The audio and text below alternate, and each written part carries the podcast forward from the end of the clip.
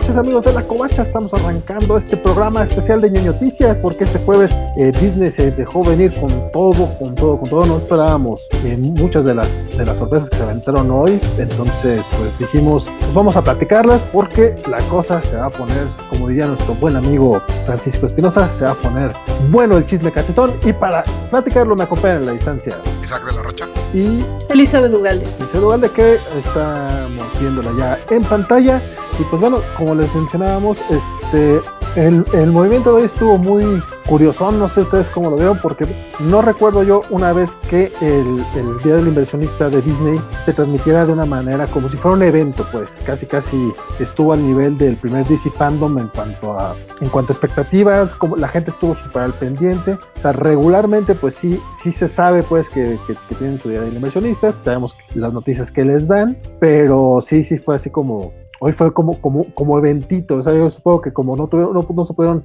juntar, pues hicieron el streaming para todos los inversionistas y dijeron, bueno, pues vamos a hacerlo público. Es que eres un, eh, un eh, escéptico, ¿vale? Porque yo les venía diciendo toda la semana, se va a poner bueno, se va a poner bueno, y ustedes, sí, claro. Y no, ahí vimos Además, que sí. como, como no hubo, pues todos los eventos que tiene, tienen día de Star Wars, tienen una convención de puro Disney y San Diego, o sea, todo eso no hubo. Entonces yo creo que juntaron todo para esto y aparte pues necesitaban dar una respuesta al tema de DC Fandom, que los fans lo convertimos como en una pelea. o sea, yo vi muchos que decían, no, no, DC Fandom ya dejó a Disney en la lona, entonces Disney dijo, ah, no, pues ahí vamos nosotros. Porque antes sí, el día del, del inversionista era pues, para los inversionistas, que se veían más temas de ese tipo. Pero justo eh, lo que les decía que se esperaba que este fuera un poco diferente es también, sí, en respuesta a la estrategia de Warner, pero de la que hablaban en el programa de ayer de Yo Noticias, eh, de mandar las cosas eh, por HBO Max y, y otras a la pantalla grande, como que sí, tenían que darle tranquilidad a la gente que está invirtiendo en Disney decir cómo va a ser tu estrategia, por qué me conviene apostar por tu sistema de stream. Y pues ya vimos que sí, o sea, sí lanzaron bastantes eh, cosas que van a ir a su plataforma y bueno, creo que a nosotros nos conviene. Sí, no, no fue una, o sea, una cascada de anuncios que yo no esperaba. Yo esperaba algo mucho más tranquilo, porque además me sorprendió mucho la cantidad de trailers que hubo. O sea, como ya de cosas ya muy, muy en concreto, así, ya, ya muy armadas. Unas que ni siquiera sabíamos que existían, ¿no? Pero en general creo que esto sí obedece un poco a lo que dice Isaac, eh, que no tuvieron presencia real en San Diego, no, el, Star Wars Day se, se, cancela, Celebration se cancela y creo que es hasta dentro de cuatro años, me parece. Eh, entonces, de repente The Mandalorian había estado generando muchas preguntas, eh, mucha gente estaba como eh, esperando noticias al respecto y creo que sí es un buen momento para dar a conocer todo eso que tienen planeado para Star Wars, pero también para pues, sus demás Para productos, todo. ¿no? Sí. O, o, o sea, Dan aquí dijo, yo vengo a hablar de Star Wars, a mí no me metan con las demás cosas. No, no, pero me emociona mucho, sí. Yo, yo eso fue lo que noté. De hecho, Estoy contigo, eh, este, la plática empezó muy, pues muy para inversionistas realmente. De hecho, fue muy curioso cómo se fue desarrollando, al menos, sobre todo en Twitter, que es donde luego es más es dinámico todo, todo lo de los anuncios y ese, y ese rollo, este, porque pues empezaron dando datos duros, empezaron dando los datos, eh, podríamos decir lo que estuvo aburrido, porque pues uno, es lo único lo que invierte es en darle su dinero a Disney, pero sin esperar ningún revenue. Sí, sí. Sí, sí, o sea, no, uno no es un accionista, entonces no te importa si a la alza y que si, y, y si que Julio lleva cuatro, cuatro años que va subiendo y que la fregada y que bla, bla, bla. Entonces las primeras notas que dieron, la neta, fueron, vamos a decirlo, aburridas, pero interesantes. Para, para, para empezar, el servicio Disney Plus, ahora que abrió en Latinoamérica, subió ya a 86 millones de suscriptores, que pues es casi, subió prácticamente 3, 13 millones, si no estoy mal. Entonces fue así como, vamos, sí fue un, un mercado importante, a pesar de que al parecer no, no, lo quieren tomar así. Y anunciaron que la película eh, Raya y el último dragón va a repetir este rollo del ah, el Premier Access que, que tuvieron con Black Widow. Con Mulan. Con Mulan. Con Mulan, sí, perdón. Ay, lo, lo, que espero es que no lo hagan con Black Widow, eso es lo que estaba pensando. Sí, sí. sí. No, de hecho no, eh, dieron a entender que eso no iba a pasar. Pero no sé si, si checaron, eh, seguimos siendo como los patitos feos para Disney Plus, porque una nota que me llamó muchísimo la atención de la manera en que en que van a manejar su plataforma, es que esto, por lo que veníamos pugnando en contenido de que si hay series adultas, y no, que si iban a venir o iban a venir en una plataforma hermana, pues sí, ya lo revelaron. Y, y resulta que para casi todo el mundo sí va a haber eh, Star eh, como una aplicación más, así como tienen National Geographic, eh, este, Marvel y Los Simpson, así va a estar Star, que iba a incluir el contenido como Wolverine, eh, Logan, Alien, eh, The Shape of Water, o sea, de así rápido que mostraron, eran, o sea, todo el contenido para adultos que compraron ahora que compraron Fox. Sí, sin embargo, para Latinoamérica, esto va a estar disponible en casi todo el mundo eh, a partir de febrero. Sin embargo, para Latinoamérica vamos a tener que esperar, me parece que a julio. Hasta junio, junio, julio y si nos lo van a vender aparte. Va, a ser una plataforma aparte. Según lo que yo entendí, esto obedece como a contratos justamente que tiene ESPN, eh, e me parece, con Latinoamérica. Eh, eh, sí tienen que entrar en, negociaciones, pero pues ahí nosotros somos los que salimos perdiendo. Este sí, no, hay que tener, o sea, hay, que ponerlo un poquito en la, perspectiva, eh, básicamente en Estados Unidos tienen ya, ya tienen varias, varias plataformas. Tienen Hulu, tienen ESPN Plus, van a tener Star Plus y tienen Disney Plus. tienen, tienen todo dividido. En efecto, Star Plus va a estar como dentro de Disney, pero va a ser más o, pero más o menos lo que tienen, es como lo, como lo que tenemos acá en México con Amazon Prime, que puedes comprar tú los canales de, los, de, de, otras plataformas, el Stars, el Paramount, HBO, bueno, así va a ser. El Star Plus también va a tener un costo extra, al menos, al menos en, Europa. No, no, en Estados Unidos no va a estar, Star Plus también va a estar distinto. Esto de, que, ah. esto de que Star Plus esté integrado a Disney va a ser en Europa prácticamente, donde va a costar dos euros extras. Eh, de hecho, más bien lo que van a hacer es, le van a subir el precio al, Disney Plus, que ahorita cuesta 7 dólares, 7 euros, lo van a subir a 9 y ya te van a incluir todo. Entonces, pues básicamente sí hay un costo. Acá lo que todavía no sabemos es el costo para, para Latinoamérica. Espero yo que sea algo similar, o sea, que sea también como, ah, ok, unos, no sé, 50 euros? 50 pesitos, 50 pesitos extras, que de por sí a mí ya se me hace como muy extra porque llegarías a 200 pesos, similar al precio de, del, del, paquete básico de Netflix, pero pues recordemos que Disney Plus por lo menos sí trae más, eh, vamos, ya trae el 4K, ya trae las cuatro teles desde el, o sea, en un precio eh, tabla. Acá en Latinoamérica sí va a ser como extra el, el Star Plus, pero pues esperemos que haya por ahí, o que esté barato, o que te hagan algún combo o algo por el estilo para que, pues para que valga un poquito la pena. En efecto, como mencionas bien, Esteban, esto se debe más al tema de, del, del, tema deportivo. No sé si recordarán que acá ya, desde el principio habían dicho que no iban a incluir los canales de Fox Latinoamérica y todo, de Fox Sports y todo eso. Bueno, no, originalmente sí, hasta que de repente los gobiernos dijeron, hey, espérate, espérate, espérate, ¿vas a tener ESPN y Fox Sports? No, no, no esto no se puede, entonces acá en Latinoamérica sí tuvieron que hacer mucho rollo porque pues el soccer aquí sí es importante, a lo mejor en Estados Unidos les vale gorro, pero pues, tiene la les valió que de pronto hubiera un monopolio de en, cuanto a la transmisión de deportes, pero pues a los, a los norteamericanos les encantan los monopolios también, entonces. Sí, sí, los Pumas. Entonces, de alguna manera, de alguna manera, pues dijeron, ¿saben qué? Pues se rompe, entonces por eso el Star Plus aparte de tener todo el contenido para adultos, es, también va a tener este, todo el contenido deportivo, va a tener juegos de fútbol en exclusiva, este, la Champions, la Liga Española y varias cosas que ahorita se, se, se, se, van a ir se van solamente por ESPN. Entonces, pues va a ser como interesante esto. Digo, no es, no es algo que nos interese particularmente, pero fue con lo que empezaron. Bueno, o sea, no es que no nos interese todo el contenido de entretenimiento, me refiero a la parte deportiva, pero pues bueno, en Estados Unidos van a incluir NFL y muchas otras cosas que allá también, aunque fue, fue con lo que comenzaron, a la gente sí ya, allá sí causó, pues sí causó conmoción, acá más bien pues vamos a esperar a ver qué show, y como mencionan, en, en Europa empiezan a partir de, de febrero, Latinoamérica llegará en junio de 2021, que ya no falta mucho, y pues la verdad, considerando, considerando las series que vienen eh, inspiradas en, en, las franquicias de, de, Fox, o incluso quiero pensar yo en las de los Marvel Knights, Daredevil y Jessica Jones podría mudarse justamente a Star.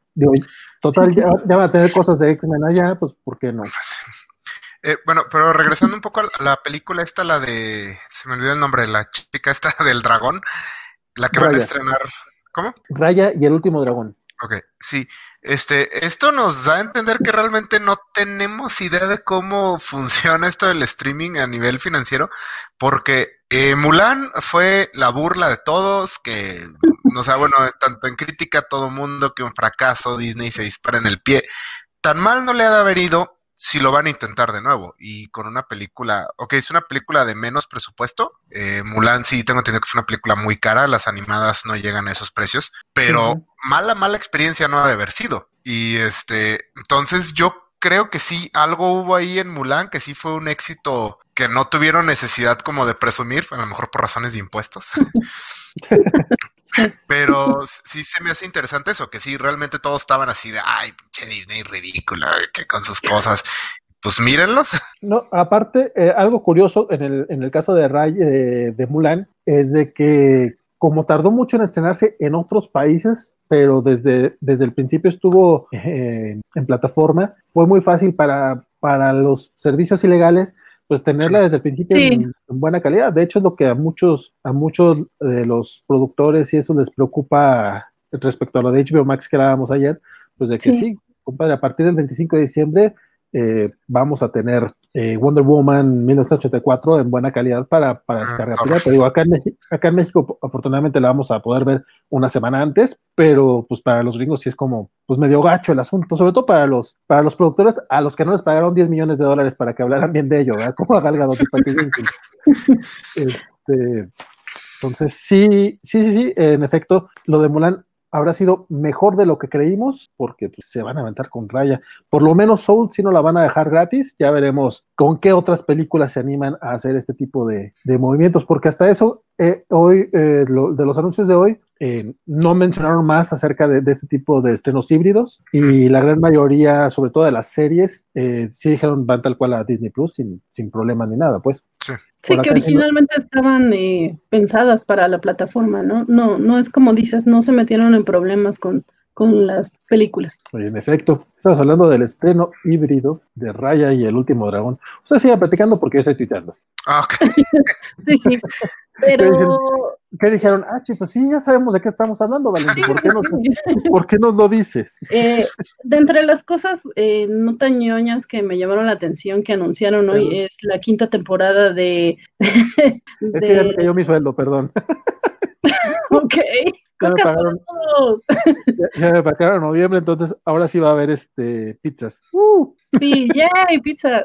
Eh, de Handmaid's Tale. Eh, ah. tiene una quinta temporada. La verdad es que en la tercera yo dije esto ya se acabó, ni para dónde moverse. Eh, la primera me pareció buenísima, pero en la segunda y la tercera sí bajó muchísimo de calidad. La cuarta se compuso y bueno, ya van para la quinta.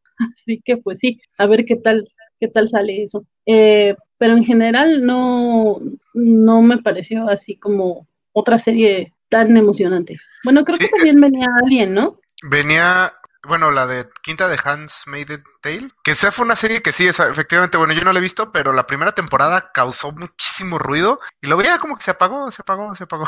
Sí, sí. Eh, pero ya, bueno, como que ya confirmaron Why the Last Man, que liberaron, bueno, ya estaba confirmado que estaba en filmaciones, pero ya liberaron el logo, no liberaron fecha, pero pues ya, ya es como va y viene y viene, y una serie de televisión de Alien. Claro, sí. Que Alien, sí, soy muy, muy fan de Alien, de las primeras dos películas, pero sí es una de esas franquicias que como que no ha vuelto a dar una así bien, bien. Eh, habrá que ver qué tal le sale la serie de televisión. No han, eh, está el, el, showrunner va a ser el mismo que hizo Legión. me gustó mucho la primera temporada de Legión, entonces pues sí me da, me da esperanza y, y traía buenos elementos de terror Legión, entonces espero que haga buen, buen trabajo acá. Sí, de entrada sí, es casi garantía, al menos como dices en su primera temporada. Eh, pues yo, puedo empezar a hablar de Star Wars, ¿vale? Pero, pero no sé. No, sí está bien. Eh, no, lo que pasa es que pues sí, sí se dieron como varias, varias notas de esto de FX. Eh, ya, ya, vamos para, para, Star Wars, obviamente, que es, que es lo que fue parte de lo fuerte y sobre todo lo que es muy ñoño, pero como bien resalta Isaac, en efecto, pues ya el hecho de que, de que tengamos noticias acerca de Wild the Last Man, que yo sabía que iba a salir, pero no, no sabía que ya estaba, incluso no sabía que Diane Lane iba a ser protagonista. Probablemente sí ya, ya lo habían dado a conocer, pero yo no lo, o, no, no lo traía. El anuncio de Diane Lane creo que no, pero ya, ya había habido fotos de esas del set de filmación y así. Pero ah. no, anuncios oficiales creo que no había habido así mucho ruido oficial. Y la verdad no sé quién quedó al último de showrunner, porque creo que era este Brian Fuller, pero él lo sacan de todos sus shows. Entonces no, no sé la verdad quién, quién quedó ya al último de showrunner ahí. Pero habrá que ver, el cómic es muy bueno, entonces pues sí, o sea, y es, está muy apto para hacer una serie. Esperemos que sea bueno el, material. Oh, no, perdimos a Vale. Otra vez. Eh, sí, eh, como dices, eh, cuando las series se basan en un material original conocido y con cierta popularidad, de repente sí te hace como tener ciertas esperanzas, aunque no conozcas sobre qué va, ¿no? Porque ya hemos visto que Marvel como Disney han hecho muy bien sus adaptaciones y entonces, pues sí, eh, eran cosas buenas. De repente hay anuncios de cosas, como bien mencionaba Vale en un principio, de ni idea tenía de que existía eso, pero la quiero ver, la quiero ver porque ya me han mostrado cosas que, que no conocía y que me han gustado. Entonces, pues eh, eso espero con todo lo de hoy. y también, bueno, que, que demuestra que el, el, ratón no quiere dejar ahorita de lado por completo la, los materiales eh, fuera de sus franquicias más pesadas. O sea, el hecho de que vaya a sacar una serie de Alien, creo que sí, sí da esperanza de que vaya, de que no vaya a dejar abandonadas sus franquicias más para adultos. Que a mí sí era algo que me preocupaba bastante, pero pues, bueno, a ver qué, qué, sale. A mí, a mí me llama mucho la atención como Why the Last Man, al ser un cómic vértigo oficialmente, eh, que es, obviamente es Warner y TNT ahora, este pues va a salir a través de Hulu y FX, que ya son de Disney, entonces es como... Pues es que sabemos que a AT&T no les interesa nada de eso y es así como, ah, no, está No, ya en, ya en, este caso en particular es más bien sobre, eh, es por los, por toda la cantidad de derechos que deben involucrar que se los vendieron a esta empresa que no, la compró Disney y... Sí, y la serie estaba ya en preproducción antes de la compra y todo, sí. Entonces, y aparte, Warner también es parcialmente dueño de Hulu, ¿no? Creo que ya nada más le queda como el 20%, una cosa así. Pues y por la manera en la que Disney ahora estuvo hablando de Hulu, que es básicamente ya, ya es de ellos, porque pues, la compra de FX como que se quedaron, eh, Fox se quedaron como con el 80%, 70%. Sí. Pues ya, ya es así de, pues, olvídate. E, eso también me llama la atención respecto a Animaniacs, porque no sé por dónde va a llegar Animaniacs acá a Latinoamérica. Mira, con que llegue. ¿Llegará a Disney Plus? Tan, tan, tan. O no llegará, ¿verdad? También eso puede ser. Bueno, este, rapidote de los, de los, de las otras, de las series que no nos interesan tanto, pero pues también mencionaron. Este, Only Murders in the Building es una serie donde van a estar Steve Martin, Martin Short y Selena Gómez, porque al parecer a la gente quiere ver a ese, a ese trío en pantalla. me, quitaron a Chevy Chase y pusieron a Selena Gómez y va, a ser exclusiva de Hulu. Este, Michael Keaton, Peter Sarsgaard y Rosario Dawson estarán en Dopsic, también para Hulu. Y un buen elenco. Y Kate McKinnon va a estar en The Dropout, que es una serie que está basada en un podcast original de ABC Radio. Y de hecho, de, de esta sí sacaron un tráiler que la vieron solamente los inversionistas. Fue estas cosas que nos quitaron al, al público general. Y por último, eh, Regina Hall, Nicole Kidman y Melissa McCarthy van a protagonizar Nine Perfect Strangers para Hulu. De hecho, como podrán ver, la verdad es que son, son puros actorazos los que están. Este, Disney está aventando así dinero a lo tonto a la pantalla para ver qué sale.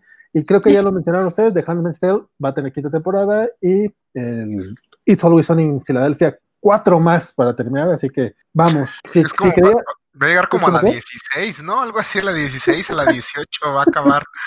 Sí, sí, una cosa y por el estilo. Y cuando estaba así todo muy tranquilo, y pues, me, me, dio un poco de risa porque creo que yo era, eh, creo que nada más la covacha estaba reportando estas notas que a nadie más le interesaban. De repente llega Star Wars y, ya todos los demás ya empezaron a sacar también este, el seguimiento, porque sí, Star Wars estuvo fuertísimo. Cuéntanos, Vanessa, tú que, evidentemente te estás perdiendo la final de, Pumas para venir a platicar de Star Wars y te lo agradezco mucho. Con un ojo al gato y otro al gato. Este, sí, eh, bueno, pues como bien tuiteó Vale, eh, lo que ya todo el mundo sabía era un secreto a voces, pero tenemos la confirmación oficial de una serie de Ahsoka Tano. Eh, eh, va a desarrollarse en el mismo tiempo, la misma época de, de, Mandalorian, y también va a ser interpretada por Rosario Dawson. Entonces, todo eso que nos quedó de dudas en The Mandalorian, lo vamos a poder ver próximamente. Creo que no dieron fecha, ¿verdad?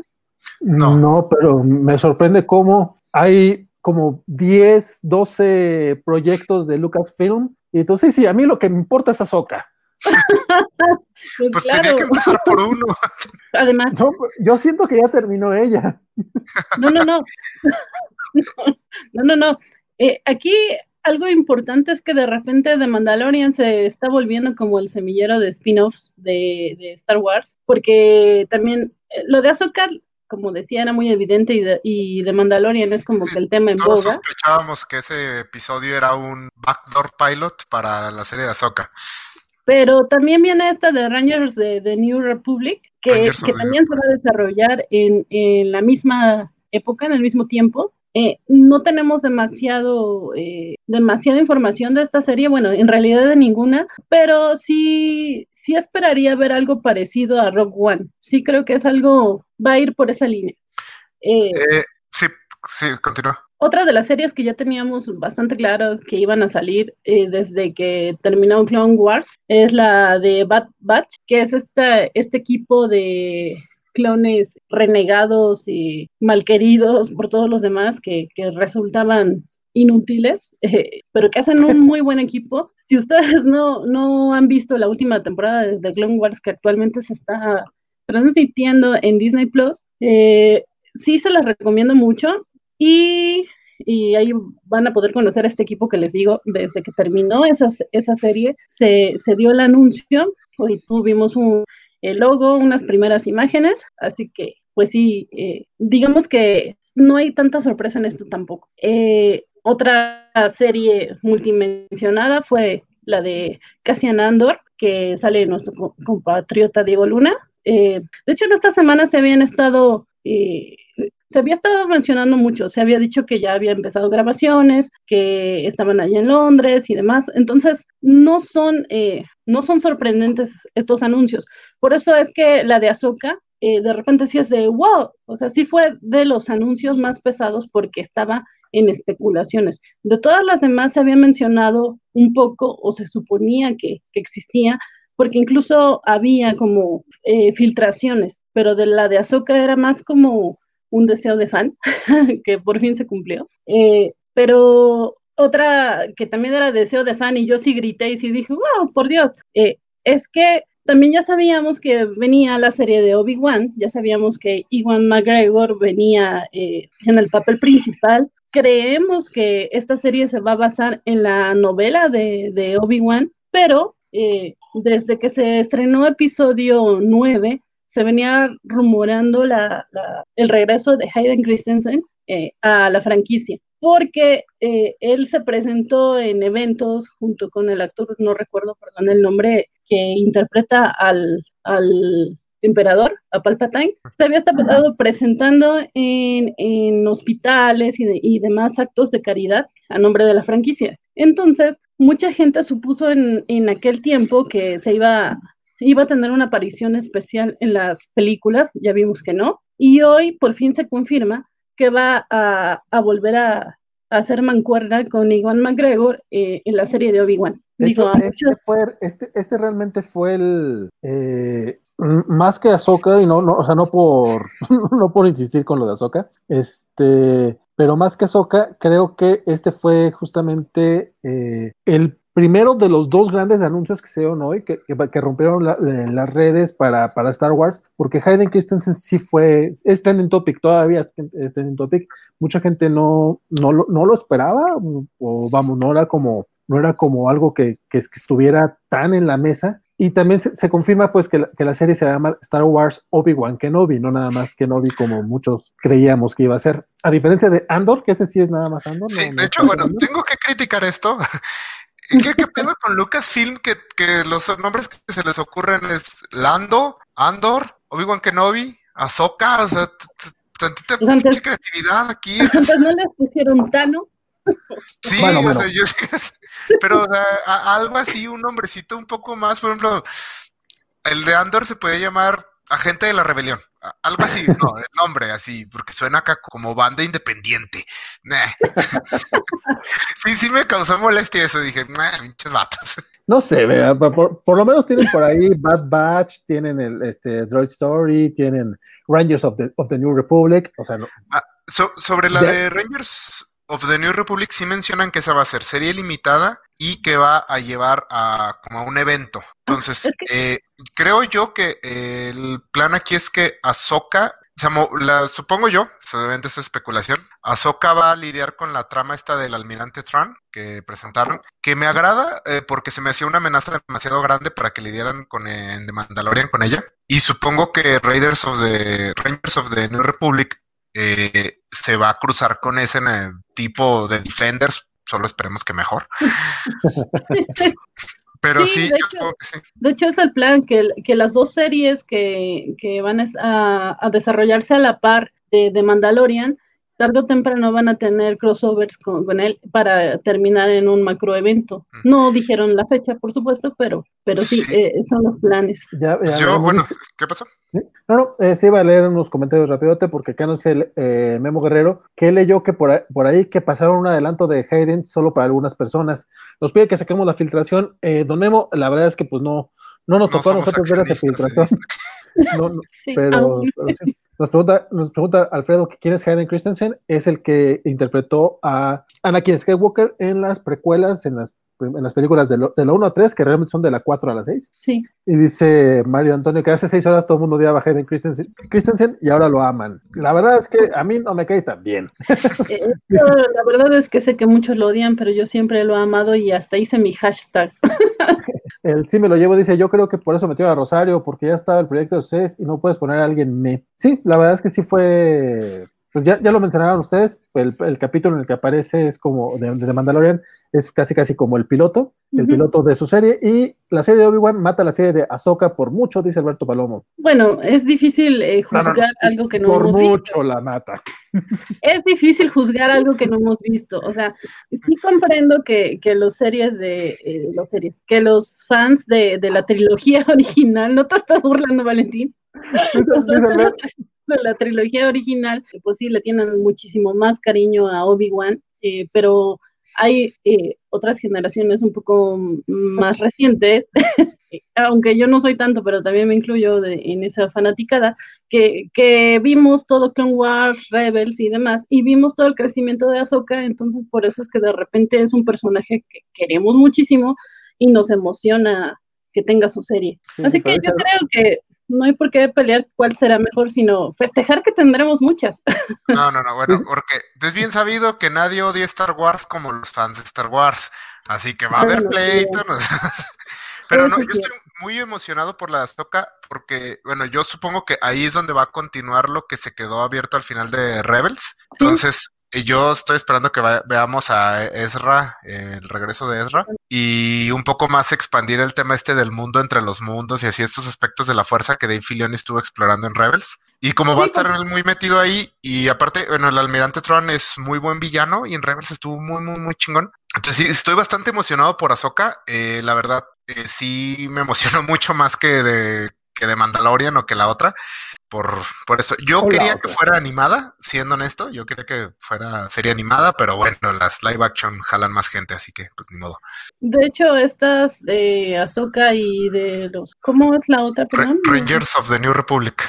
Esas también van a ser dirigidas por Filoni y... Eh, ah, eh, y de Jim eh, Fabro, este, sí, se me olvidó el primer sí, sí. nombre, por favor. John Fabro. Que son los, los dos que están a cargo de, de, Mandalorian, así que sí se espera muchísimo, muchísimo. Sí, van a ser ellos showrunners, ¿no? De, la, de, las, de las tres. Que también me preocupa porque es una chinga ser, showrunner de tres series simultáneamente. Y aparte Dave Filoni también va a estar involucrado en, en, The Bad Batch. Sí. También va a estar como showrunner de esa. Entonces, uh, se me hace que mejor sí le están pidiendo mucho al, al pobre. Eh, pero, pues bueno, yo tengo esperanzas y Disney es muy bueno como en... En Filoni confío. Sí, como en acomodar sus proyectos, todo, pero sí se me hace mucho, mucho o sea, le están pidiendo mucho a este amigo. Lo puedes dar. Claro que sí. Este, pero no, no son los únicos anuncios. Eh, vale mencionaba así como otro anuncio bomba. Eh, hay otras series pequeñitas. De repente hay una que me llama mucho la atención que tampoco se habló demasiado de ella, pero va a estar basada en los droides, en Arturito y yo le digo Arturito, perdón. Y esa serie sí me preocupa bastante. ay, qué mal que se están yendo los nombres. A ver, no, la, de Sí, Droid, sí, la de Dro- la de Droid Story es este, básicamente un nuevo héroe que va a llevar como guía a C-3PO y a R2D2, pero esa serie es animada, entonces no sé qué tal. Digo, ya hemos visto que las series animadas pues, eh, pueden tener efecto en, en el canon de, de- de Star Wars, pero eh, esa te llamó la atención a mí, ya a mí, fíjate O que sea, para mí fue. A mí fueron- O sea, lo- los Sí, a mí me capítulos parece en- que va a estar bonita, o sea, de repente eh, mucho se habla de que Anakin es el protagonista o que si Luke es el protagonista de toda la saga de los Skywalker, pero en realidad el que siempre estuvo casi estuvo la mayor parte del tiempo es Arturito. Entonces, sí, es, sí va a ser interesante de repente ver qué hacer. Bueno, a mí me, me llama la atención. Sí, Ok. pinche Arturito que siempre estuvo ahí y nunca le dijo nada a nadie, así de, el malo es tu papá. Che, vato. Eh, yo supongo que va a ser algo como muy para niños. eh, espero porque los droides sí son, sí son bien cansados en dosis grandes. Por ejemplo, en Clone Wars cuando les dedicaban muchos episodios, tienen arcos hasta de cuatro episodios los droides y sí se vuelve bien pesado. Entonces, este, yo creo que sí va a ser algo así como muy para niños, que está bien. O sea, Star Wars en general es para niños, pero, pero si los puedes agarrar más chiquitos todavía, pues mejor. Ah. No, y aparte, pues, ¿quién, quién va a seguir comprando los juguetes cuando nos muramos nosotros? Tienen que estar viendo su, su próximo mercado, hombre. Está bien, se entiende. Este, yo fíjate que no sé por qué pensé que ibas a mencionar la serie de The Acolyte. De hecho, ya estaba acá este, con la. Sí, sí, es que estoy tratando de recordar todos los nombres que fueron muchos, como dicen por ahí, pero sí, sí, también eh, esa, esa eh, me parece muy emocionante y se me antoja mucho porque va a explorar cosas que no hemos visto hasta ahora. Eh, eh, esto que, que se plantea para una próxima trilogía, como que podría sentar sus bases en esta serie de la que no tengo una idea, pero que sí se me antoja mucho. Entonces, ojalá que sí, es, es de la antigua república, me parece, ¿no? Que La Alta República. Alta República. Sí, es, eh, Eh, pues sí dieron un poquito de, de- de información. O sea, básicamente dicen que va- va- efe- efectivamente va a estar eh, ubicado en los últimos días de The High Republic este, y combina los géneros de suspenso y misterio. Sí, dijeron que hace como un thriller de suspenso y, y llevará a todos los espectadores a una galaxia de secretos y poderes del lado oscuro. El proyecto será dirigido por, por Leslie Headland. eh, y todavía no tiene fecha de estreno, pero pues, se dice que, que pues, va a tener un fuerte enfoque en las artes marciales y podría contar con, con un- con una protagonista conectada con algún miembro de la familia de los Skywalker pero pues hasta ahorita eso, eso no fue oficial, ujú. pero por lo menos el logotipo se ve muy perro, pues básicamente lo que estamos viendo es justamente un corte de sable de luz, o al Sí. menos eso es lo que un ñoño, este, que el- Asumiría. quiere, quiere-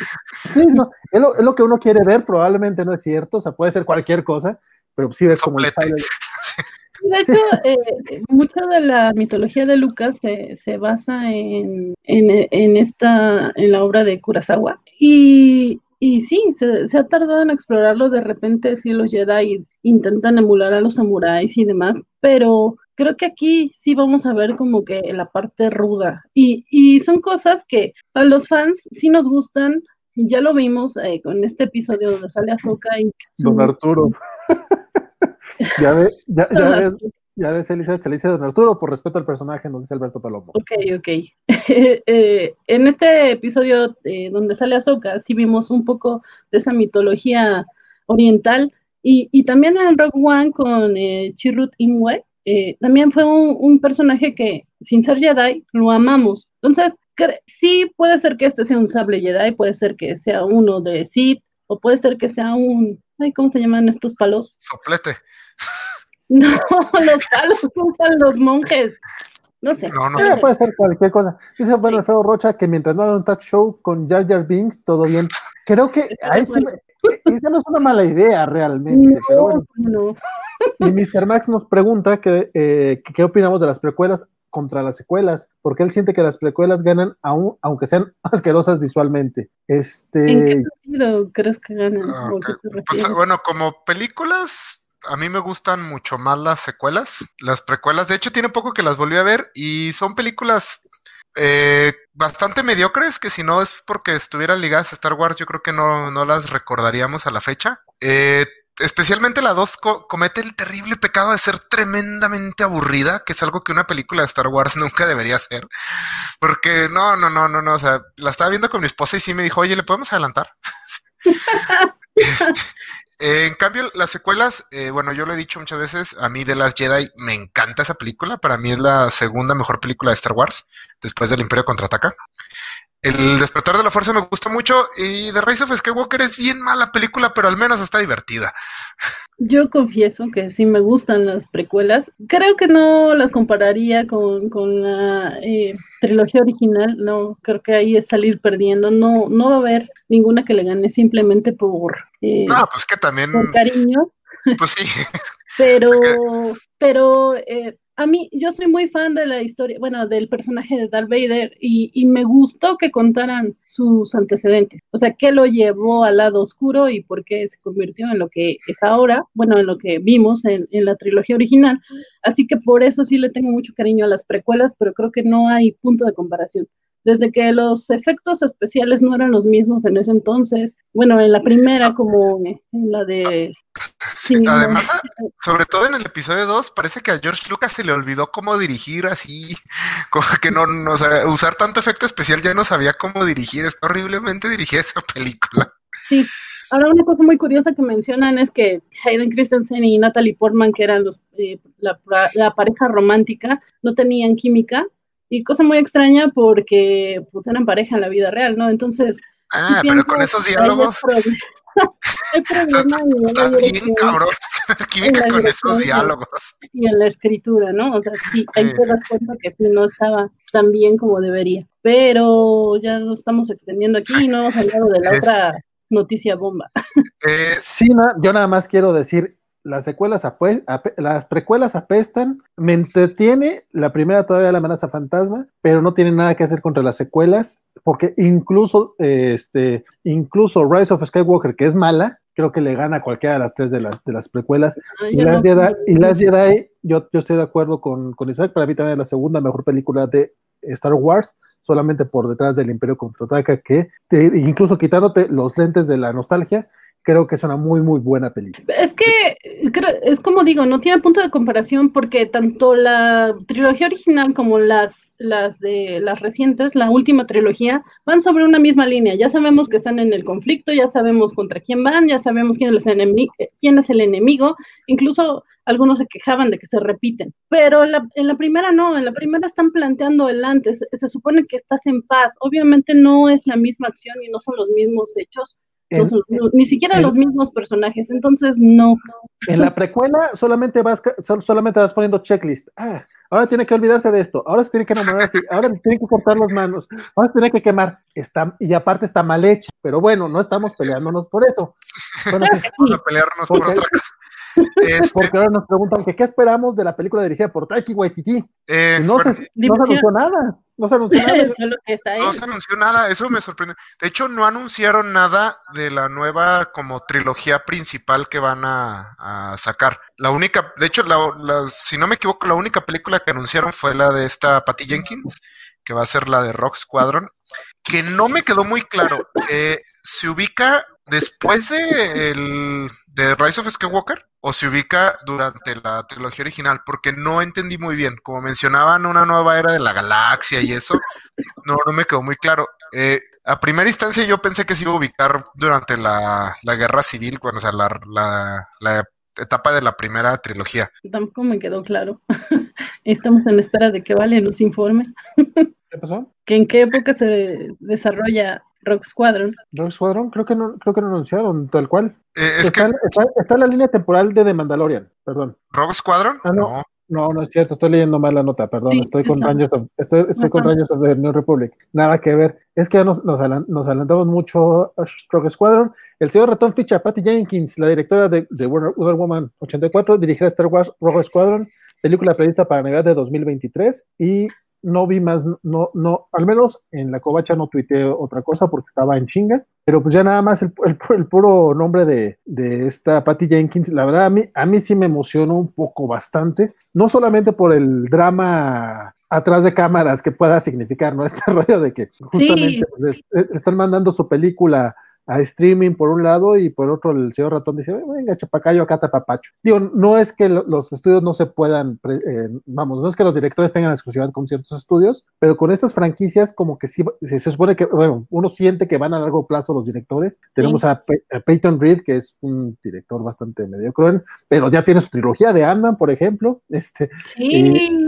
este, no, no, no, se diga el, el séquito y fandom que tiene Zack Snyder, que podrá ser todo lo mediocre que quieras, pero vamos, también él ya era toda, tenía toda su visión, tenía todo, tenía toda su visión, al grado que le van a dar su, su película, su serie de Justice League. Entonces es curioso ver cómo Patty Jenkins eh, pues se está saltando al barco de Star, de Star Wars, que nuevamente no creo que, sea, no creo que sea algo malo, al contrario. Este, pues este, este anuncio, perdón, perdón, Van, eh, Elizabeth, se anunció durante el Disney Investor Day, donde se revelaron otros proyectos de la franquicia, obviamente. Eh, por ahora, los detalles de Rock Squadron, son escasos. Eh, Bob Iger reveló que están encantados con tener a Patty Jenkins como directora del proyecto, y el directivo de Disney compartió un pequeño video en el que la cineasta explica su cercanía con la historia sobre los pilotos. Pero pues fuera de este, de este, de este video, que de hecho compartió también Patty Jenkins en sus redes sociales, eh, creo que no, no se dijo mucho, nada más, pues ella, ella sí decía que desde niña se siente fascinada por la velocidad, ya que su padre fue piloto de la Fuerza Aérea durante la Guerra de Vietnam. Y pues explicó que una vez que su padre murió, sintió la necesidad de transmitir toda esa emoción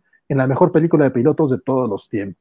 Sí, llama mucho la atención. Esta es, perdón, Isaac, es otra de las noticias bomba que, que más se mencionó justo por lo que dices que pues, todos la reconocen actualmente como la directora de Wonder Woman, que Wonder Woman tal vez eh, para ese entonces sigan promoción o algo así, porque sí piensan que va a haber una tercera parte, ¿no? O sea, no está confirmada, pero sí ya se habla. Sí la confirmaron, ¿no? Como que fue, fue parte de los acuerdos para lanzarla en streaming, según yo. Ok, eh, bueno, ya está confirmada la tercera parte, entonces probablemente en esas fechas se estará hablando también de ella eh, en Warner pero aparte, sí llama la atención y sí se agradece que sea una directora la que dirija un proyecto tan importante, porque sabemos que los fans de Star Wars de repente sí nos gusta mucho esta onda de, de los de las de los pilotos y, y, y, demás. Y ella, eh, pues veremos, dice que le gusta el proyecto, dice que se siente identificada con los pilotos. Ojalá que, que nos dé algo bueno. Yo espero que sí. pero pues no, no hay mucha más información. Eh, por lo que estoy leyendo aquí, sí se va a ubicar durante la, la, la etapa de la Guerra Civil Galáctica, que es lo eh, cuando pelean contra el Imperio, o sea, la etapa de la primera trilogía, porque al parecer va a estar muy inspirado en las novelas de Rock Squadron que se ubican en ese tiempo. Eh, me agrada la idea de que menciona que quiere hacer una, una, eh, una película de pilotos, o sea, como una película de guerra acerca de pilotos, me, me agrada. creo que es, es lo que me gustaría que Star Wars empiece a hacer, explorar distintos géneros dentro de la de la caja que es Star Wars. Y también, pues que Jackie, Patty Jenkins es una muy buena directora. O sea, me, gusta mucho su trabajo en, ¿cómo se llama? En Wonder Woman. Es bastante buena dirigiendo escenas de acción. No sé qué tanto las dirigió ella, pero es, las escenas de acción en Wonder Woman están bastante bien. Entonces, sí, sí estoy emocionado por, por esta película. O sea, creo que va a ser una muy buena ya sabemos que de repente en, la familia Star Wars sí les gusta darle eh, posiciones importantes a las mujeres, eh, no solamente en los personajes, sino también en la realización. Eh, en, en, esta temporada de Mandalorian, uno, uno, de los episodios que más había tenido críticas positivas, creo que es el, el segundo, que fue dirigido por Brice Dallas. Bryce, Howard Dallas, que también dirigió uno en la primera temporada. Sí, y, tiene unas escenas eh, que emulan mucho el trabajo de su papá en, en Odisea del Espacio. Y digo, si lo pueden hacer bien, tenemos buenas ideas. Vamos. Y también la, la, encargada de. De hecho, bueno, va a haber varias directoras mujeres aquí, porque también Deborah Chow se va a encargar de la serie de Obi-Wan Kenobi. Y se me olvidó el nombre de la, la que dirige Russian Doll, que va a ser la serie esta de Acólito. Ah, claro, sí. Entonces sí, este, parece que sí va a haber bastante presencia femenina detrás de cámaras en, esta nueva era de Star Wars. Oye, acá se prende un poco la raza en los comentarios. Nos dice Mr. Max que solo los niños se pelean entre compañías porque porque, eh, porque hasta entre compañías se prestan directores, este, eh, y que ahí está James Gunn. El caso de James Gunn fue muy curioso porque realmente fue cuando lo, cuando lo despide Disney, que lo, Lo toma Warner, Sí, yo te abrazo. y de repente Fiji va otra vez por él. Es como, no, no, espérate. O sea, Sí, entonces ahorita Sí, tienes a. James Gunn justamente balanceando los dos proyectos que eh, entre una de las noticias que dieron hoy justamente fue un especial de Navidad de Guardianes de la Galaxia, sí. de Guardianes de la Galaxia que va a salir en 2022 y va a estar dirigido por James Gunn y que pues va a ser muy interesante escuchar un awesome mix navideño. Porque el ratón Sí. piensa en todas esas tonterías, seguramente Sí, sí. lo va a vender. Dice, dice Alfredo Rocha que Patty Jenkins tiene la garantía de calidad. Pobres los ñoños que solo le tiraban arena al equipo DC. Yo, yo, la verdad es que en el caso de Patty Jenkins no he visto que le tiren mucha arena, al contrario, es más o menos lo, más o menos lo que pasa con James Wan en, en Aquaman. Este. La arena realmente va contra Snyder y su mediocridad, pero bueno, Sí, ese es otro tema. Jenkins es como que la salvadora del universo No, cinematográfico. no, bueno, es que en, en- en el esquema actual o te gustan todas las de DC o no te gusta ninguna, no, no hay puntos medios. si no te gustó Sí, sí. Batman contra Superman, no te gusta nada de DC, pinche Marvelita. Sí, sí. Así es como veo que se maneja el Me- asunto. Sí, sí. Menos Shazam, porque esa la, como que la toman un poquito aparte. Shazam es muy, muy buena. Y Sí. por acá nos decían que cuando lleguen las nuevas producciones de Star Wars, las secuelas serán borradas de la memoria colectiva. Compadre, eso decíamos hace 20 años de las precuelas. Y mira, ahora Sí. les gustan. Es que vieron que había algo más malo y pues dijeron, no, pues siempre no. No, pero, ¿sabes? Eh, ¿quién, quién lo mencionaba? Dice- Eh, Dice Mr. Max que de las secuelas sacan, en las secuelas sacan a Palpatine de la nada. Sí, eso sí es parte de lo horrible que fue episodio 9 y tratándole de dar gusto a todo mundo. De repente hicieron cosas que estaban muy, muy raras y le dieron la torre a lo que a lo, a lo raro que se venía construyendo, porque también no es que tuvieran un, un como que no tenían un, un objetivo, así como que lo fueron haciendo del como se iba construyendo, y también por eso nos quedó así ese final. Un comentario rapidísimo de esto de que las precuelas se van a borrar. Eh, pues sí, es lo que quisiéramos, pero como que eh, Disney no está dispuesto. Ahora el especial de Lego de Holidays, híjole, sí, se lo meten por tirabuzón. De repente sí es como, mira, son adorables. no, yo quiero ver a Vader ahí con sus sutercitos de Navidad. No, pero es que ve a Rey. Entonces, sí, creo que van a estar metiendo el producto lo más que puedan. Y, y sí, pues, está bien, hay quienes son muy fans, habrá a los que les gustó mucho el especial. A mí sí me pareció forzado, pero No, el, especial no lo vi, pero sí, fan de las secuelas. Mucho mejor que lo que hay en el universo expandido. entonces velo, velo y, y nos O sea, comentas. no, no, no entiendo el tema de, mira Rey, mira Rey, pero pues así era como nos vendían a Anakin y al general Kenobi en Clone Wars, pues obviamente. Era, eh, también Lucas se olvidó por completo de la trilogía original cuando saca sus, sus precuelas. Afortunadamente, a pesar de esas horribles precuelas, tuvimos Clone Wars y todo este movimiento que hubo posterior. Entonces vamos, o sea, sí sale algo bueno de eso, no digo que no. De todo sale algo bueno, pero no quiere decir que sea bueno. No, e- exacto es lo que estoy diciendo. Esas secuelas no son buenas. O sea, eh, justamente de lo que estaba diciendo, Van. Eh, Pero bueno, qué bueno que estamos de acuerdo. Este, ¿Y qué más de Star Wars? ¿Qué más de Star Wars? Eh, También lanzaron Vision. Nos falta las. Nada más mencionaron otra serie que era la de Lando, que va a ser protagonizada por Lando Carician. Ahí no dieron casi nada de detalles. De hecho, ni siquiera confirmaron si este Glover, ¿cómo se llama el, el de Donald. Community? Donald Glover va, va a regresar. Este, no, no confirmaron. Y el.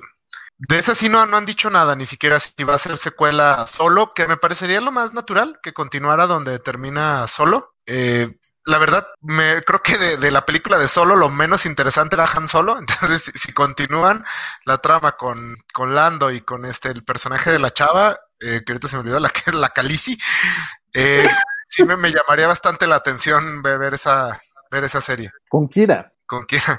Y este, entonces, pues habrá que, que ver de qué, de qué trata. Y también anunciaron esta serie de Star Wars Visions, que van a ser una serie de cortos animados hechos por estudios de animación japonesa. Que esa me emocionó muchísimo, porque sí, yo sí, sí soy de los que aboga porque Star Wars debería tener más contenido animado.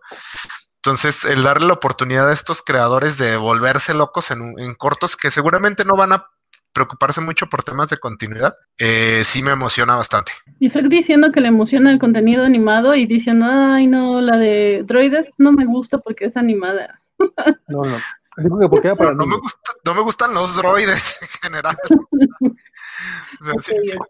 Si fuera live action tampoco creo que me emocionaría mucho. Solo- Este, de hecho, el, el tema, el tema de Lando es muy curioso porque tampoco dijeron, vamos, solamente anunciaron el logotipo y que viene. Pero no solamente Ujú. podría ser Donald Glover, que tiene sentido. Hace poquito también eh, re- rescataron a Billy D. Williams para el episodio 9 y también Ah. tiene una pequeña escena en la que te dan a entender que, o sea, Que te, te- te- serie, es cierto. sí, te, te setean así de que, ay, usted es el gran héroe que, que me va a ayudar a ser una afroamericana, digo, Est- Estamos afro- seguros que estaban lanzando su serie o estaba ligándose una chavita. Yo sigo confundida sobre cuál era el, el propuesto de esa escena. un- una, una cosa Sí. no, no, no bloquea la otra. la Este, sí, Billy D. Williams con, con una chavita se veía, se veía Es muy, o muy sea, creepy.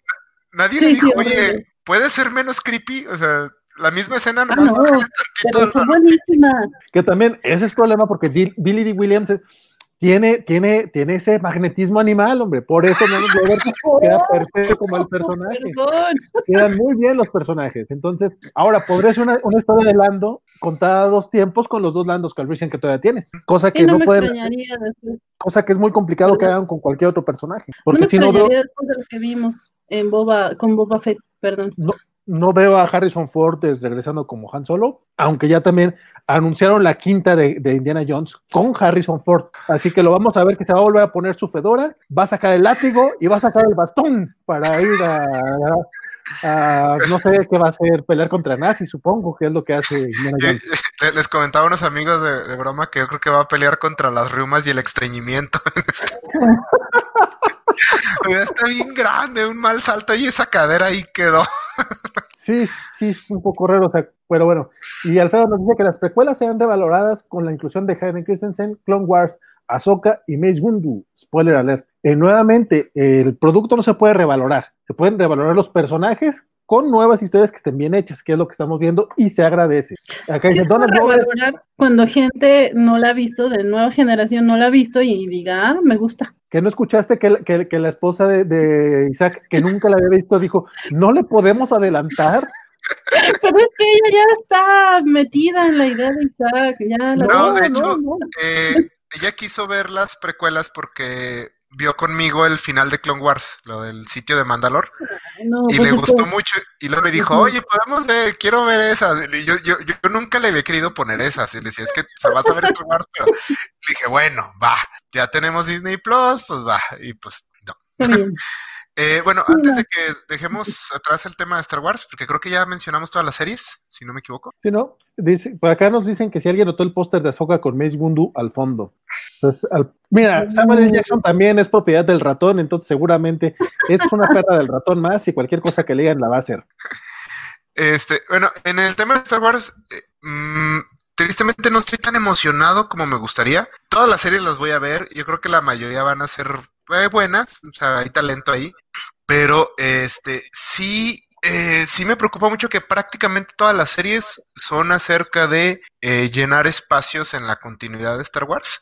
Eh, todas suenan como artículos de Wikipedia a primera instancia. Este, por eso las dos que más me emocionan son Ahsoka y la de esta, la que va a ocurrir en la Alta República, que son las que siento que van a explorar eh, más cosas. Aún Mandalorian, aunque me gusta mucho, Mandalorian sí es básicamente jugar con tus figuras de acción de siempre.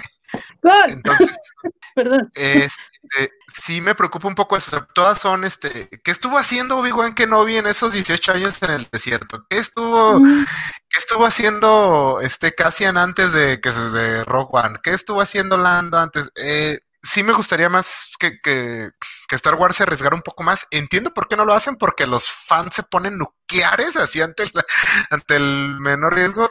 Y este también, a mí me gusta que Star Wars se ponga raro. O sea, me gusta que Star Wars esté bien pinche raro.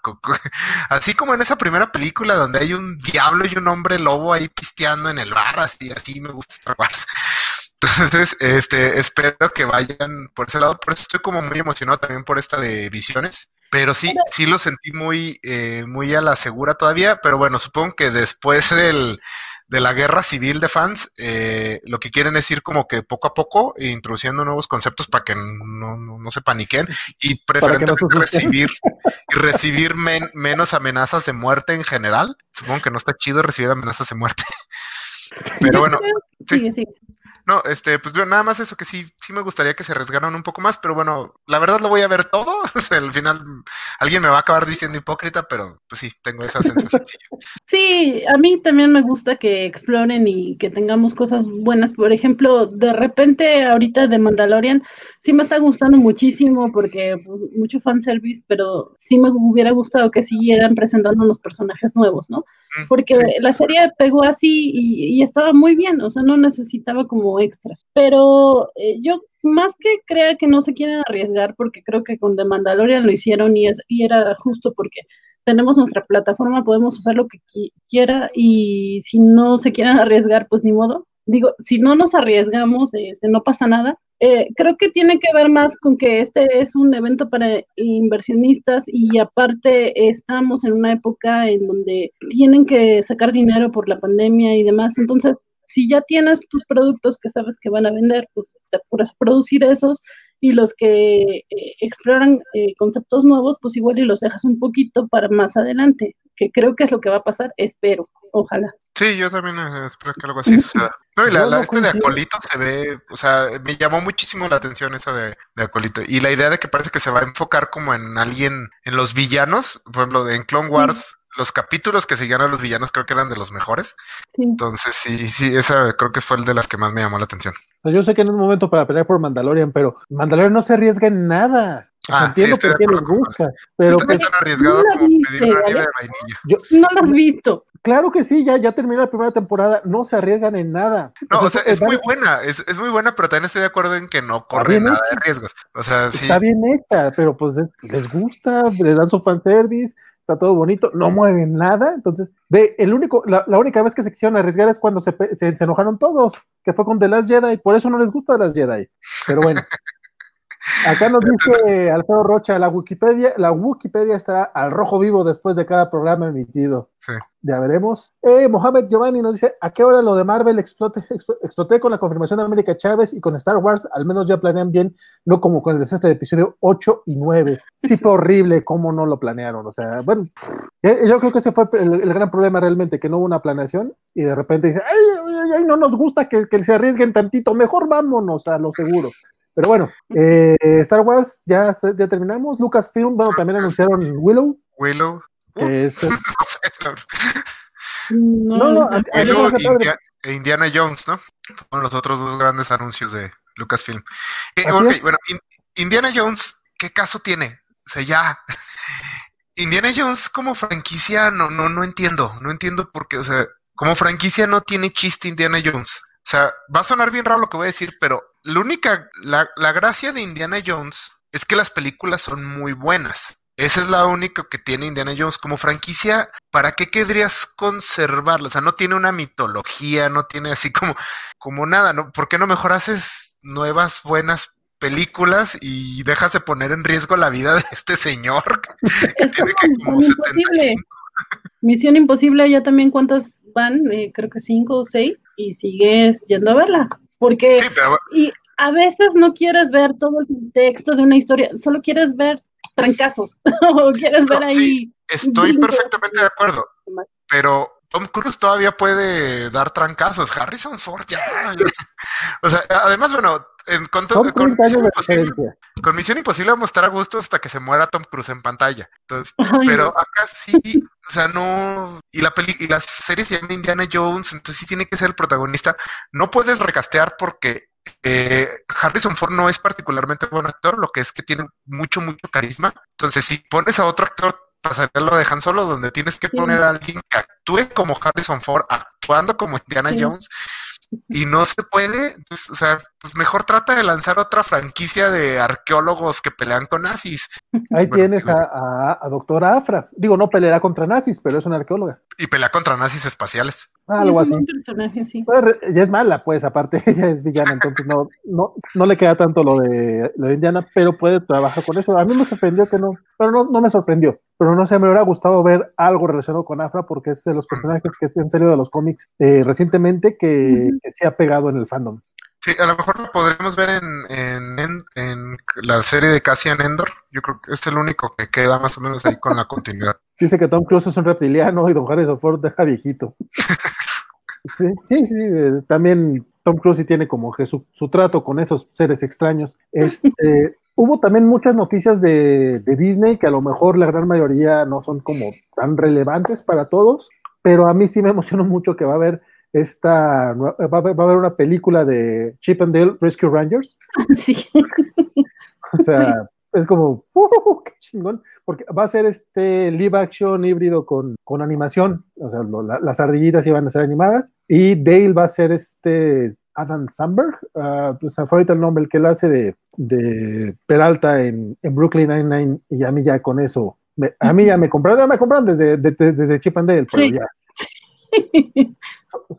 Era muy fan de esa caricatura. Ahorita que la estoy reviendo, la verdad es que no está tan buena, es bastante aburridita, pero yo de niño a mí me encantaba y el videojuego de Capcom era la mmm, era una chulada. También anunciaron unas series, anima, eh, series animadas exclusivas para Disney Plus, una exclusivamente centrada en Baymax de Big Hero 6, Zootopia Plus, eh, Tiana y Moana. Curiosamente, ya ahora no se va a llamar la princesa del sapo, ya le, ya le pusieron el nombre de, del personaje, y Moana, pues está, pues Moana, vaya, tal cual. Ah, y el, perdón, me ha faltado, sí es Andy Samberg es Dale, y Chip va a ser John Mulaney. Entonces va a ser como, uh, va a ser exclusiva para Disney Plus, pero aún así a mí sí me, me emociona mucho ver esa película. Y también anunciaron varias, anunciaron varias medio raras. Eh, va a haber una secuela de Abra Cadabra, esta película de las brujas que en inglés se llama Hocus Pocus. Sí. Es, una, es, una, película del 93 y va a, ser, va a haber secuela. No dijeron si regresan Beth Midler y Sarah Jessica Parker, pero probablemente sí, o si es secuela. Y va a, haber, va a haber una nueva versión de Tres Hombres y un Bebé, esa película ochentera con Tom Selleck. Oh, eso lo vi. Ahora, okay. va, ahora va, va, a ser con Zac Efron y la película sale el próximo año, también va a ser para Disney Plus. Y una nueva versión de Más Barato por Docena la comedia esta de Steve Martin donde tiene 12 hijos, Because Reason. Sí, es como muy querida, más barato por docena. O sea, sí hay gente así como, ay, la verdad, no, no. En Gringolandia, es, supongo. Es, es, muy querida la de tres hombres y un bebé. O sea, es así, la verdad sí, sí. O sea, hay tres, eh, es tres, eh, sí, sí, tres la, hombres la, y una pequeña dama y no sé qué. O sea. La única que recuerdan es la primera realmente. No, bueno, sí, pero sí, sí tuvo, sobre todo por el fantasma que aparecía atrás. que Nino ¿Sí? Canón siempre se acaba. ya, ya me ventaneé, sigan. sí, sí, sí, un poco, sí. Este, y también este, parece que va a haber un universo expandido de La Bella y la Bestia, porque va a haber una precuela ah, sí. de Gastón y LeFou con Luke Evans y Josh Gad. Eso no Porque... se me antoja nada. Y soy bien fan de La Bella y la Bestia, pero eso sí. No, no, yo, yo soy fan de Josh Gad, pero la película no me gustó realmente. O sea, mm. no, o sea, no, no me gustó. También anunciaron este, una nueva serie de televisión de, de Mighty Ducks, Game Changers, en la que va a regresar Emilio Esteves como Gordon Bombay. Yo no soy muy fan de, de, Mighty Ducks, pero sé que hay toda una generación un poquito más abajo de mí que sí eh, crecieron con esas películas. A mí lo que más me emociona es que va a estar Lauren Graham, esta Lorelai Gilmore, sí va a ser parte de, la serie. También dieron toda una cantidad de notas acerca de Nat Geo que les puse muy, muy poca atención, perdonen ustedes, pero este, uh, tienen una con Chris Hemsworth y otra con Will Smith. Entonces tenemos a Disney tratando de, de meterle el lado pop al lado de Nat Geo para que pues puedan vender más cosas funciona. Eh, mi, mi, esposa ha estado muy atenta a la situación de los demonios de Tasmania desde que Chris Hemsworth se involucró en eso. ok. Está bien, está bien. Este, por ahí también anunciaron este, el, el, el, el, elenco completo de la nueva película de La, de la Sirenita, eh, con Halle Bailey como la Sirenita, y luego vienen pues, Aquafina, Jacob Tremblay, Melissa McCarthy, que va a ser esta Úrsula, y este, el, Rey Tritón va a ser Javier Bardem. No sé si ya habían dado esa nota antes, pero eso yo no la conocía. Y aparte de tener la, la película clásica, el copia y pega de la covacha, dice de Rob Marshall, featuring con la música original de Alan Menken. Y también va a haber nueva música de Luis Manuel Miranda. Entonces, pues mira, le van a meter nuevas canciones a la señorita, así que ya veremos qué tal, qué tal le va. También anunciaron que en otoño va a salir una, una nueva película eh, de Disney Animation que se llama Encanto, que va, va a tomar lugar en Colombia, donde una familia mágica vive en una casa mágica, porque todo es mágico por allá. La dirige Byron Howard y se supone que también tiene este, música de Lin Manuel Miranda, porque ahorita es un nuevo Alan Menken. Este, pa parece que por lo que por lo que han dicho va a tener un poco el, el feeling de, de, Coco en este en el sentido de que va a abrazar mucho la, la cultura la cultura colombiana ya veremos qué tal qué tal qué tal funciona Mira, pues está muy muy bien por ellos y pues ya eh, digo, hubo otras notas, este, también anunciaron Desencantada, que es la secuela de Encantada, y regresa Amy Adams como Giselle. Y así hubo un chorro de notitas cortas que la verdad ya vamos a saltárnosla porque vamos a, a lo que nos interesa, ya vamos a hacer. Porque todavía falta, para cerrar, falta un chingo todavía. Sí. porque de Marvel me, gustó, me gustó mucho cómo lo dejaron hasta el final. O sea, Marvel así fue, uh, les valió gorro Star Wars, que lo dejaron en medio. Sí, sí fue como la primera bomba, pero igual va Star Wars, pero todavía no es lo importante. Va Disney, va Disney Animation, va Pixar. Te anunciaron todo lo que debería ser lo grande y dejaron a Marvel para el final, porque pues Marvel es la que está haciendo el dinero ahorita por allá. El, el, el, vale no me pela, dices que guaco. Ah, perdón, compadre. este. es el vale. sí, tú cállate, compadre, tú éntale. Ya te, ya te pasé el enlace, creo. Pero Yo en realidad no, eh, no hice mucho hype, pero Futurama, Futurama. Van a traer Futurama. Muy feliz. ¿Qué, ¿Van a traer Futurama? Futurama a Disney Plus? Sí, sí, va a entrar cuando entre Star. Eh, oh, oh, qué bien, eso me emociona. sí, sí. Pero va a entrar a Star, ¿no? ¿O va a entrar a Disney? Eh, pues ahora sí que como nos llegue acá, si nos llega a estar aparte o lo van a meter, pero el caso es que va a haber manera de acceder. Pues la verdad es que sí, Futurama es cosas que, que, que, sí queríamos. Ya venimos, hola a todos. Ah, es que ya va llegando la gente del buen, ah, del buen hola. Hola a todos, ya me conocen. Esta soy yo. es que siempre me leen y, y ya. es que andaba yo acá en el... Oh, que la voy. Este, lo que pasa es que estaba acá en el chisme viendo las notas rápidas en el, en el feed Cobacho para decir todo lo de Disney antes de arrancarnos duro con lo de Marvel. Este, ¿quién, ¿Quieres arrancar tú, Isaac? O, sí, o va, vamos, sí, sí. o vamos por partes. Bueno, pues de, de Marvel, pues, eh, mucho eran proyectos que ya estaban anunciados y que ya están Sí. como muy confirmados, de hecho. Eh, creo que también parte por lo que dejaron a Marvel hasta el final fue porque, por ejemplo, fue el que tuvo más trailers, o sea, ya son productos Sí. que, que ya tenemos aquí a la vuelta. Pero yo creo que una de las fuertes, fuertes, aunque todavía está algo lejano, es el tema de los Cuatro Fantásticos, que confirman que los Cuatro Fantásticos entran al MCU. eh, con dirección de este John Watts, que es el que ha estado dirigiendo la franquicia de Spider-Man. Eh, no han dado fecha ni nada, pero ya, ya, sí, lo- Entran, entran los Cuatro Fantásticos a, al MCU. Eh, no sé, bueno, John Watts me parece un director adecuado, no... bueno. Ándale, es competente. O sea, eh, yo no soy fan de Spider-Man, entonces yo no, no tengo el odio que todos le tienen. No sé si entiende o no al personaje. Las películas me han agradado, no me han enloquecido. eh, pero la verdad, la vara está tan baja en lo que a películas se refiere con los cuatro fantásticos que pues me emociono. O sea, ya ahorita tener una película competente de los cuatro fantásticos, puf, Pero sí, yo también espero, cualquier cosa creo podría ser mejor de lo que nos han presentado y ya se merecen una buena película. Sí, sí, por Dios. O sea, la, la, la vara ahí es de mediocre, de bien mediocre para abajo. Entonces, entonces sí, sí, aunque sea una del MCU de los niveles medios, yo creo que sí, sí voy a estar emocionado. Pero sí, sí. Vas, vas, vas. No, no, iba a hablar de otra cosa. Ah, canijo, ¿por qué ibas a hablar de otra cosa si apenas estamos empezando a hablar de, los cuatro fantásticos. Sigue, sigue. si apenas vamos a hablar de los cuatro fantásticos? Este, bueno, sí, no, eh, evidentemente no hay mucho que decir todavía, este, sin embargo, a mí ya el, el hecho de, de ver ya el logotipo armado, quiere decir que van un poco más adelante de lo que yo, de lo que yo esperaba, la neta. No es, no es que sea muy difícil dar con, con este logotipo, tampoco, pero, pero mira, ya, ya, ya, ya estamos viendo algo, algo de material. Y el hecho de que ya esté ligado John Watts al, al- a la cinta, a mí me da me da alegría porque puede ser que probablemente ya la veamos para el 2024, una cosa pues sí por el estilo. Damos la bienvenida al buen Raúl Hernández, este hueco que acaba de terminar su, su streaming, su juego de animación. Andaba en stream, estaba haciendo una animación, sí, ya, ahí anduvo hace rato también un ratito, este, Bertandi, o sea, Vanessa. Este, y pues justamente como estuve trabajando hace rato, realmente nada más vi como en, como en tweets todo lo que fue saliendo y, Ah, yo creo que Cuatro Fantásticos era algo que se esperaba. eh, qué bueno que lo anunciaron y creo que la emoción es ver ya personajes eh, que merecían estar integrados a un universo que de por sí ya es tan grande como es el universo cinematográfico de Marvel. Entonces, pues por mí, qué, qué cool. Eh, y como decían, ver una versión decente de los Cuatro Fantásticos eh, e integrada a, la actividad con los demás personajes que ya existen va a ser algo muy padre. A mí personalmente sí me gustan, la- me gustan las primeras dos. des- eh, Ah, a mí desde también. vista- desde el punto de vista campi, o sea, enti- Es- entiendo- exactamente, sí, sí, sí. A mí A mí- personalmente no me gustan ni desde el casting. No me gustan eh, a quién pusieron para interpretar a cada uno. Si es así de horror. ¿Cómo pretendes que esto te salga bien? ¿Qué problema tienes con Chris Evans? ¿Qué, ajá, ¿qué problema Ah, tienes bueno, con no Chris hay Evans y con Michael Chiklis? Jessica Alba de de, Y con Jessica Alba. esa mujer es bonita, ¿para qué la ponen así? No, ella tiene otros papeles, ese no.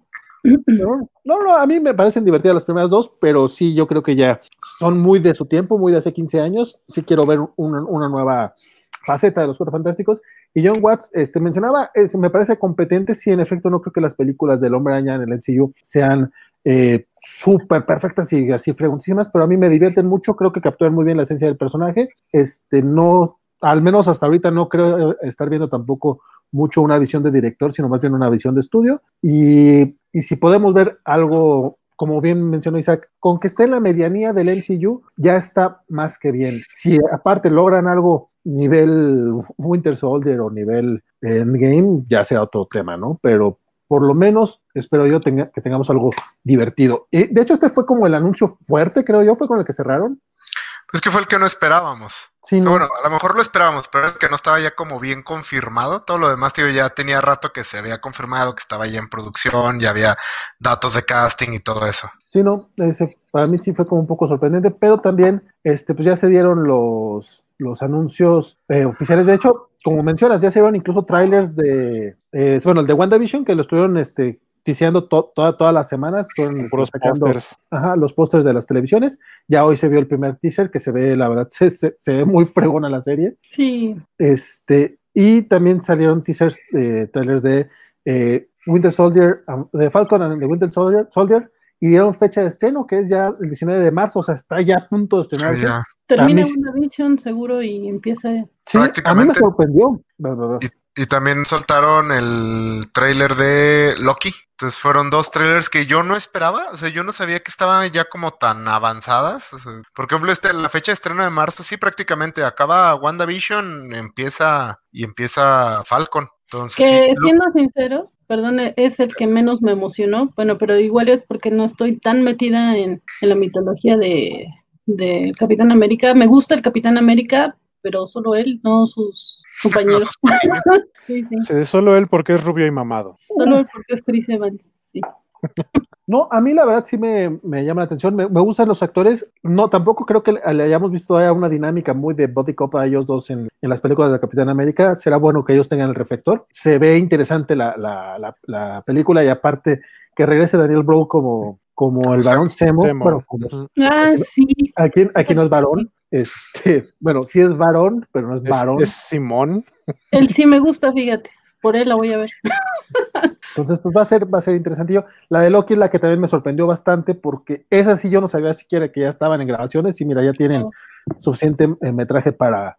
Pero si la covacha tuiteó fotos, vale. Tuiteó fotos hace como tres meses. ¿Quién?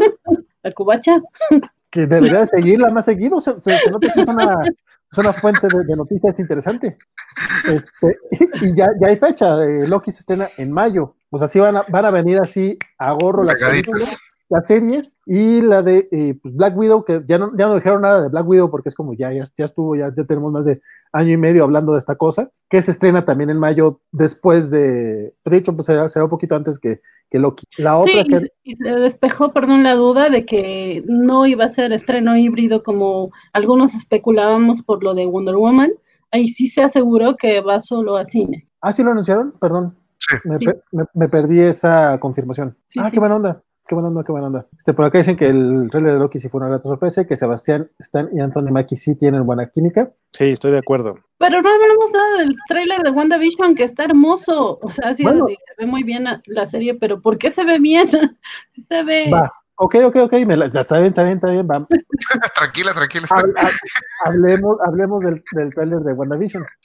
Pues en realidad eh, se especulaba que todo esto de las diferentes épocas eh, en que nos habían mostrado los pósters tenía que ver con que eh, probablemente era como la vida ideal de Wanda, eh, que iban a ver a su iba a tener a su casita feliz eh, y la iba a trasladar a diferentes épocas. Y como que el trailer, el tráiler nos da una idea de que sí realmente va a pasar eso, porque eh, se ve mucho como un ambiente de, sitcom, eh, se ve como una serie que va a manejar cierto humor, o sea, no va a ser muy formal o tanto de, de peleas y arañazos, sino que sí van a, me suena más como un tipo de comedia de situación, pero de repente sí aparece un factor ahí militar que, que nos dice que todo eso se va a acabar tarde o temprano.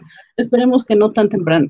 Eh, sí, fíjate que de los tres trailers, eh, bueno, WandaVision me, me agrada que se siente como una apuesta bastante arriesgada. O sea, sí no se ve como nada más eh, del MCU. O sea, no, no se parece a ninguna otra película. Entonces, tan solo por ahí ya me, me ganaron. Sí, sí, creo que, creo que ahí sí están tomando riesgos y están intentando explorar cosas nuevas ahora que, que pueden hacerlo en, en películas. Que es algo que la, MCU siempre estuvo limitado. Los cómics de superhéroes pueden, como tienes tantas series, puedes de repente ponerte bien raro. En cambio, las películas, como todas tienen que juntar, tienen que hacer estos eventos, pues sí, a lo mejor están más limitados. Pero sí me, me agrada esto y va a ser la primera, entonces sí se ve que, que, que no, no tienen miedo. Sí, a mí me recordó mucho eh, a estas series de Hechizada y. Ay, ¿cómo se llamaba la otra? Eh, Eh, la genio, ¿Mi bella bella genio? sí, es, es claramente una, o sea, una parodia homenaje a todas esas series de, Ajá. sí, porque su tiene ejemplo, este momento- elemento de que duermen en camas separadas, que era Sí. algo de las series de los sitcoms de los 50, todo eso. En los Picapiedra pasaba eso. ¿Cierto? ¿Te ¿Dormían en camas separadas? Bueno, que los picapiedras Sí, son claro. los 50. Claro, sí, sí, sí. sí, que- y- que- sigue, sí. que digo ya ahorita porque no había visto el tráiler ya, ya le eché un ojo que lo- ya lo está poniendo ahorita eh, vale eh, que totalmente tiene el feeling no sé ustedes a mí me da la impresión como de algunos capítulos de Black Mirror sobre todo en el que sale eh, Bryce Dallas Howard que todo empieza como muy cute muy alegre y de pronto poquito a poquito la empieza a ver como tensión y empieza a volverse serio el capítulo creo que así va a evolucionar la serie va a empezar justamente con esta idea de sitcom, como con mucho chiste, pero sabes que no estás viendo la realidad de, lo que está pasando eh, para Wanda. O sea, Wanda está en un mundo que ya se inventó eh, y, va a terminar muy mal. O sea, yo creo que eso va a terminar en una cosa muy seria y, y creo que está bien, creo que está cool, me, me, me, me interesa. Sí, sobre todo eso no tiene eh, la, esa chispa de, de que te, no te muestra todo, o sea, sí te está mostrando mucho, pero sabes que hay más y, y quieres saber de qué se trata. Sí, a mí me da un feeling como de belleza americana con superpoderes. Entonces, sí, sí, sí me, o sea, me llama bastante la atención. Y sí, también estoy de acuerdo en que seguramente va a acabar mal. Este, incluso creo que a lo mejor eh, van a convertir a Wanda en, en, villano o en algún tipo de amenaza, que a lo mejor esta- esa trama la veríamos continuar en Doctor Strange. Porque ya confirmaron que eh, ella va a salir en Doctor Strange. Sí, Sí, de vas, Vanessa. no, no, no. Este, na- eh, nada más este, acá comentar, dice Jorge Arturo que ya habían liberado material de, de WandaVision. Sí, en efecto, eh, ya, Sí, ya un se teaser. Es la primera vez que vemos, sí, el teaser, pero ahora ya vemos más estructurado hacia dónde va la serie. Este, Dicen Ujú. que también grabaron algunas escenas con público. Eh, sí, sobre todo Oh. las que están basadas en el tema de, en, en, las, en la serie de los 70 tipo eh, Mi Bella Genio que mencioné hace rato, todo eso fue grabado con público porque es parte del homenaje que rinden a las sitcoms. Eh, y acá el buen Gerson Obrajero, que compadre, no sé por qué no estás platicando acá con nosotros en video, se, me, fue el rollo. Dice, parece que la villana va a ser este, esta Catherine Ha- Hahn en WandaVision, como si estuviera moviendo los hilos eh, como vecina incómoda.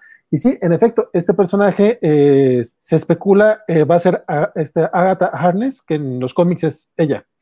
Eh, que en los cómics realmente es una viejita que es la que cuida básicamente a los hijos de Wanda y de Visión. Aquí, la, aquí tal vez esta bruja aquí va a ser de manera un poco distinta. A mí me, me, me, parece que un poco más que es como que están tratando de cuidar a Wanda después de la muerte de Vision y, y por eso podemos uh -huh. ver estos momentos en los que, se quiebra un poco la realidad. No solamente vemos que se cambia, sino que de repente ves los muebles que ella está viendo como si fuera normal, los ves todos derruidos. Entonces, pues va a ser interesante cómo, cómo va el cotorreo y cómo va a llevarnos esto justamente a lo que mencionaba ahorita Isaac, que es a Doctor Strange, este, la locura en el multiverso. ¿Cómo se llama? La, cómo The se llama? multiverso de locuras. Uh -huh. Esa cosa, que aparte ya, ya, ya confirmaron también que eh, aparece América Chávez, va a salir este, en, en esta, en, en, esta película, en la de El multiverso de locuras. O sea, además de, además de Wanda, tenemos también ya a América Chávez, que no han dicho bien qué show con ella. Este va a ser esta, esta niña Xochitl eh, Chávez. Xochitl Gómez. Gómez. América Gómez. Iba a decir Xochitl Galvez, eso está peor. este, Xochitl Gómez va a ser América Chávez. Entonces, eh, el casting se ve interesante. Creo, creo, que hasta eso no me tocó ver mucho hate todavía por parte de, de la gente, como que pasó muy rápido el anuncio. Sí. Entre, todo, entre, todo, entre, todo, el mar de, de notas que, que hubo.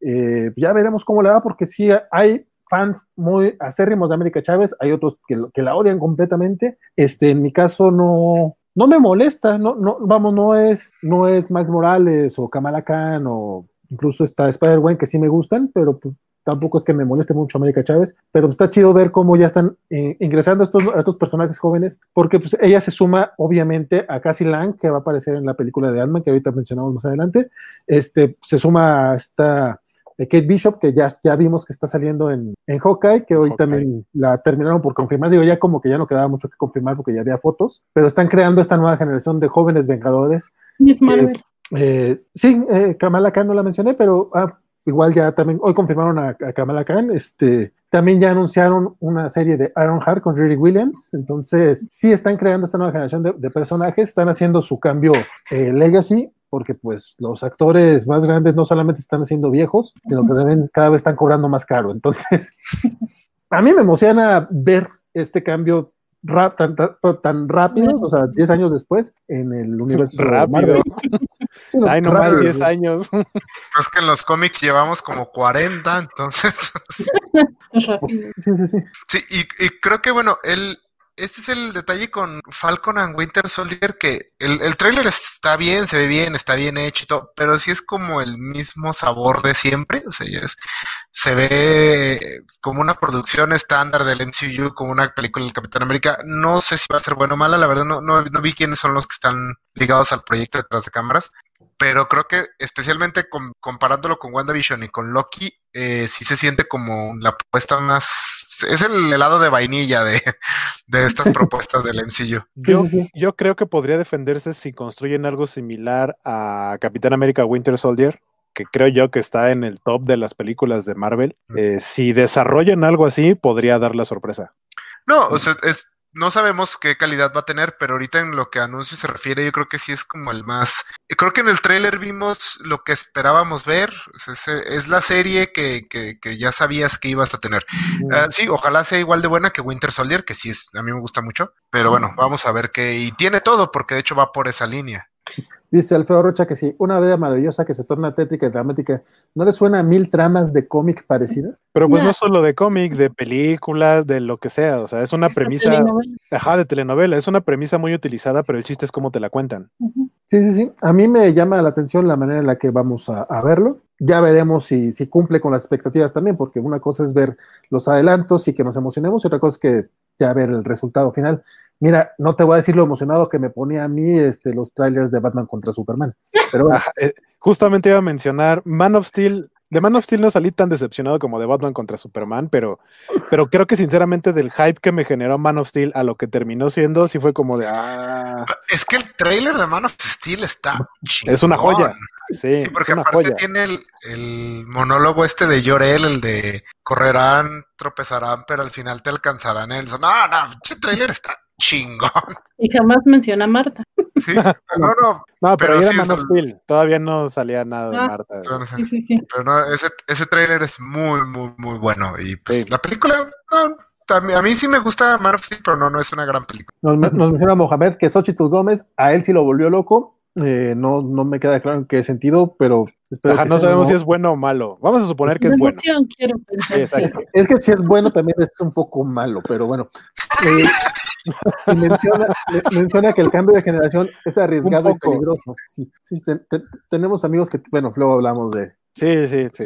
este cam- ese cambio de generación arriesgado y peligroso. La verdad es que sí es un arriesgue lo que parece que están trabajando. Él, eh, sugiere- él cree que va para Jonah Bingers en, en el MCU y próximamente en el cómic.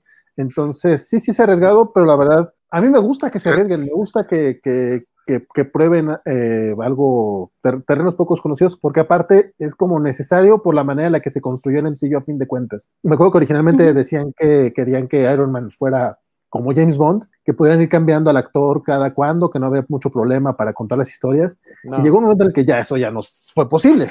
Claro que no, sí. De Entonces, acuerdo. llegará el momento en que se les acaben las historias y tengan que reiniciar todo, creo, pero si todavía pueden extenderlos un poquito porque siguen, ten- porque pues personajes Marvel hay a lo bestia, ¿para qué quieres una nueva película de Iron Man si puedes tener el Hawkeye? Y cómics de- también, así que Sí, sí. Bueno, y sigamos hablando porque aparte estas fueron como la- las noticias más concretas, pero también soltaron nombres de, de series de, de Disney Plus a lo bestia. O sea, sí fue así de... Ah, bueno, ya se dio también el primer vistazo de la que mencionaba Esteban, se dio el primer vistazo a Miss Marvel, que viene, está Iman Belani, quedó confirmada como Kamala Khan, ya, digo, ya se sabía, pero igual ya, ya se vio algo. Y en verano de 2021 llega la serie animada de What If, que es esta historia que justamente va, va a tratar distintos temas del, eh, distintas realidades alternas de- del MCU, que está situado pues, entre el WandaVision y lo que viene de Doctor Strange. Vete a saber cómo les quedó ahí con el tema del, de, las, de la pandemia. Pero pues la neta se ve padres, me, me, me agrada que, se, que, que, que, estén apostándole a este tipo de cosas. Ya veremos qué tal le va. También, lo que Ujú. Perdón, lo que veíamos del tráiler de What If eh, es lo que mencionaba Isaac eh, fuera de, del aire, que está la Ujú. última participación de Chadwick Boseman. Chadwick Boseman. Eh, ajá, eh, Black Panther eh, aparece ahí. Entonces, sí, es, va a ser bonito ver eso. Digamos, nos dejó eso además. Eh, de hecho, bueno, sobre el tema de Chadwick Bos- Boseman, eh, también anunciaron que no van a hacer eh, recasting, eh, que él es Black Panther y no van a poner a alguien más como Black Panther. Entonces, no sé qué van a hacer, eh, si van a irse ya a pasarle el manto a alguien más o no creo que se atrevan a hacer un hacerlo con CGI. Eh, Mm, yo la verdad yo yo me iba por el tema de hacer un nuevo, pues, de hacer recasting, o sea, ni modo, pues son cosas que pasan. Que, que bueno, también yo soy de los que decía que debier- debieron haber hecho recasting con la princesa Leia, entonces, quién sabe, a lo mejor eso estoy en la minoría. Pero, eh, pues sí se me hace una decisión muy extraña, eh, porque pues sí sería básicamente ya, o hacer CGI, que no creo que nadie le guste esa idea, o ya ese personaje, pues ya mandarlo al- a la banca. que sería muy triste considerando el, impacto que tuvo Black Panther, sobre todo en, la comunidad afroamericana, eh, pues de repente bloquearlo un poquito, pero por lo pronto me, me emociona, no, no sé si la palabra emociona sea, pero me da confianza ver que Ryan Coogler sigue involucrado en el proyecto, va, va a escribir va a escribir y dirigir la película nuevamente. Este, y pues básicamente lo que van a hacer, al menos en esta segunda parte, que también solo dijeron que no lo van a recastear para esta secuela. Y pues van a explorar Wakanda y todo lo que existe. La verdad es que también presentaron muchos personajes. Tenemos a Shuri, tenemos a Okoye, tenemos a los, eh, los, que, los que cantaban la de Tiburoncín. Ajá, ajá. Pues, tenemos un, un- un- tenemos buenos personajes, o el, el mismo, bueno, fallece al final, pero sabemos que podrían regresarlo. Este, el, el villano, se fue el nombre del villano. Killmonger. Killmonger, claro.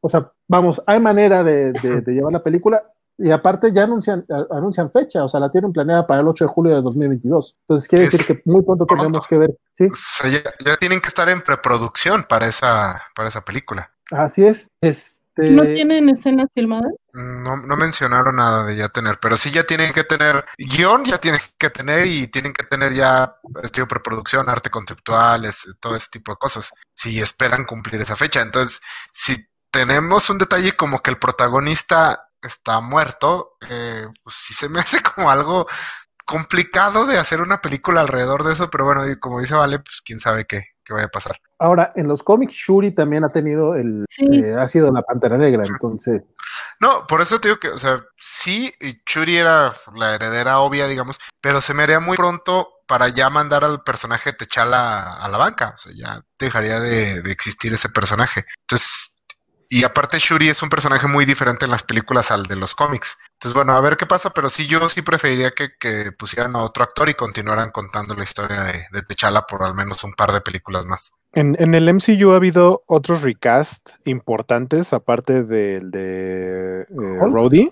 eh, pues Hulk, eh, War Machine Mm, y, bueno, pues es que Hulk es importante. o sea, sí, pero, o sea, Pero entiendo, que se supone que es como el mismo personaje, pero sí siento un poco alejada Incredible Hulk del MCU, a pesar Sí. de tener el, el- Sí. la unión con la escena post créditos. No, pero es que no solamente la escena postcréditos, acuérdate que también este, el, el general Thunderbolt es de Ah, ahí, exacto, sí, sí, sí. y hoy también Y anunciaron, va a regresar Abominación, ¿no? Tim Roth sí, sí, justamente hoy anunciaron que Para- regresa para She-Hulk. Tim Roth, como, como la dominación, entonces ya va a haber un enlace más directo, porque obviamente es Tim Roth como Abomination y pues va, se va a enfrentar al Bruce Banner de, de Mark Ruffalo, entonces pues va- ya va a haber como, ya van a tener Más- su pasado. Yo, yo creo que la razón por la que la siento muy alejada es que el, el personaje que hizo Edward Norton es totalmente diferente al personaje que hace Mark Ruffalo. Se supone y- que son, se supone que son el mismo, pero sí siento que son dos cosas totalmente diferentes. Pues sí, cierto, este Levi... El de los Warrior Tree, eh, se me olvida el nombre del personaje, pero sí, él, eh, él de hecho es un actor diferente en las tres películas, ¿no? Creo. Es este Fandral. Sí. Sí, sí, sí. Son el- básicamente el flecha verde, pues el Robin Hood del, del reino asgardiano. Asgard. Sí, cierto. tu- tuvo- fueron tres distintos. Bueno, eh, pero ese no fue tan relevante, nunca te diste cuenta realmente. Pero ya veremos. La verdad es que el caso del recast de Chadwick Boseman, aparte, es como. Es, es, es- es delicado por la situación. No fue un pleito como con Edward Norton o con eh, Terrence Howard. Entonces, pues ya veremos cómo, cómo después lo arreglan. Pero por lo pronto, sí, ya, Que ya se anuncia. Estoy leyendo que Zachary Levi sí lo hizo dos veces. Lo hizo en. eh, Dark lo hizo World. en Thor, en, en Thor 2 y en Thor 3. Ah, Sí, ok. en Thor sí, 3 no, que sale como tres segundos para morir. Exacto, sí, sa- sale para morir, pero sí es el mismo. Él, él lo hace en las dos, solamente en la primera de Thor es otro actor. Es otra, ok. Bueno, eh, como les mencionaba, también este, anunciaron, bueno, por lo menos sale el logotipo, no, no dieron muchos anuncios todavía cerca de, de Ironheart, pero eh, pues es esta serie de, de este personaje que, ah, como, co- cómo odia, cómo odia la, la, la chaviza, este, Riri Williams, eh, que- Riri Williams. como si hubiera sido este, un- una nueva Iron Man, la verdad es que no, el personaje fue muy, muy independiente. Este, y, Dominic, y, Dominic Thorne va a ser la genia inventora Riri Williams, en que, que se trata sobre una creadora de, bueno, de que ella misma crea este, un, un traje tan avanzado como el de Iron. Aquí como que parece que va a ser ella, va a ser va a ser como una, una estudiante genial del, eh, el del MIT que logra hacer una ingeniería inversa con la armadura de Stark y de esa forma consigue usarla para combatir el crimen. Va a estar muy basado en, en el, en el ron de Brian Bendis, en efecto. De esta no hay mucho todavía que, que, que- que decir. De la que tampoco hay mucho, pero creo que fue de las series, fue como que también la, la sorpresa un poco, fue el Secret Invasion, que es esta, suponemos va a estar basada en, el, en la miniserie ta- también de Bendis, creo. Sí, que de hecho, eh, creo que mucha de la sorpresa aquí con Secret Invasion fue que todo, creo que todos esperábamos que Secret Invasion fuera como el siguiente eh, saga grande del MCU, Ajá. sí, como el siguiente arco del MCU. Eh, no sé, pues, Sí. o sea, lo que fueran construyendo las películas y así para llegar a un clímax de aquí a dos, tres películas de los Vengadores.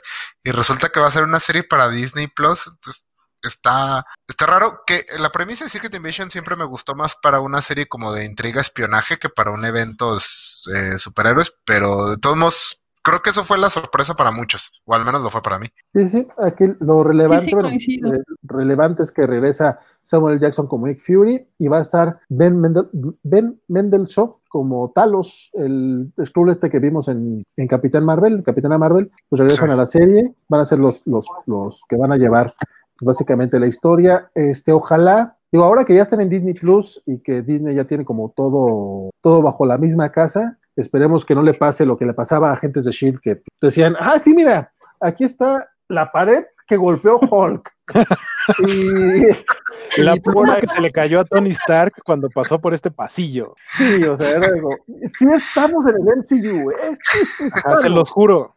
Pero, pero creo que en las series de Netflix era todavía peor, porque ahí ni siquiera nombres ni nada, solo eran periódicos en las oficinas de el evento de Nueva York y ya. Sí. No, de repente salían jugando con, con muñequitos del Capitán América, así se veía.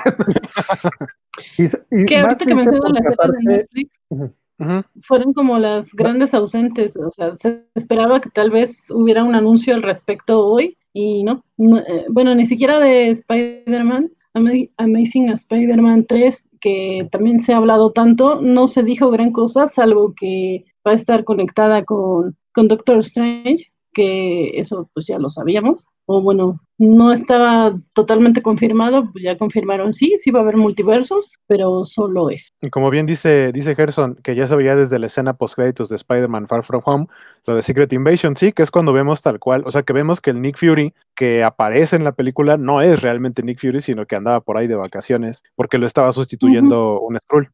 Sí, no, yo creo que por eso muchos creímos que, que este era el siguiente gran arco, porque eh, era, el, era la escena poscrito del epílogo de la saga del infinito, bueno, lo que ya después le llamaron la saga del infinito, entonces pensamos que era como el pistolazo de salida para la saga Secret Invasion o Guerra Chris Scroll o algo así, quién sabe qué, qué vaya a pasar. Y de hecho, eh, respecto a la falta de anuncios de Spider-Man 3, que estoy con, estoy con Van en este, en este sentido de que, como que yo, por alguna extraña razón, y la neta, si lo pienso bien, muy tonto de mi parte, esperaba eh, noticias al respecto, pero pues era un, un evento de inversionistas para los inversionistas de Disney, no para los inversionistas de, de Sony. De Sony. Entonces, tiene todo el sentido del mundo porque aunque sí está involucrada Marvel Studios eh, y sí va a llevar alguna tajada, pues no es como su pastel, no es su juguete, por mucho que esté en el MCU. Entonces, yo también esperaba las noticias, sobre todo porque so- las que soltaron ayer, que ya de repente parecía que era como, ya, ya, pues vamos a confirmarte estos rumores.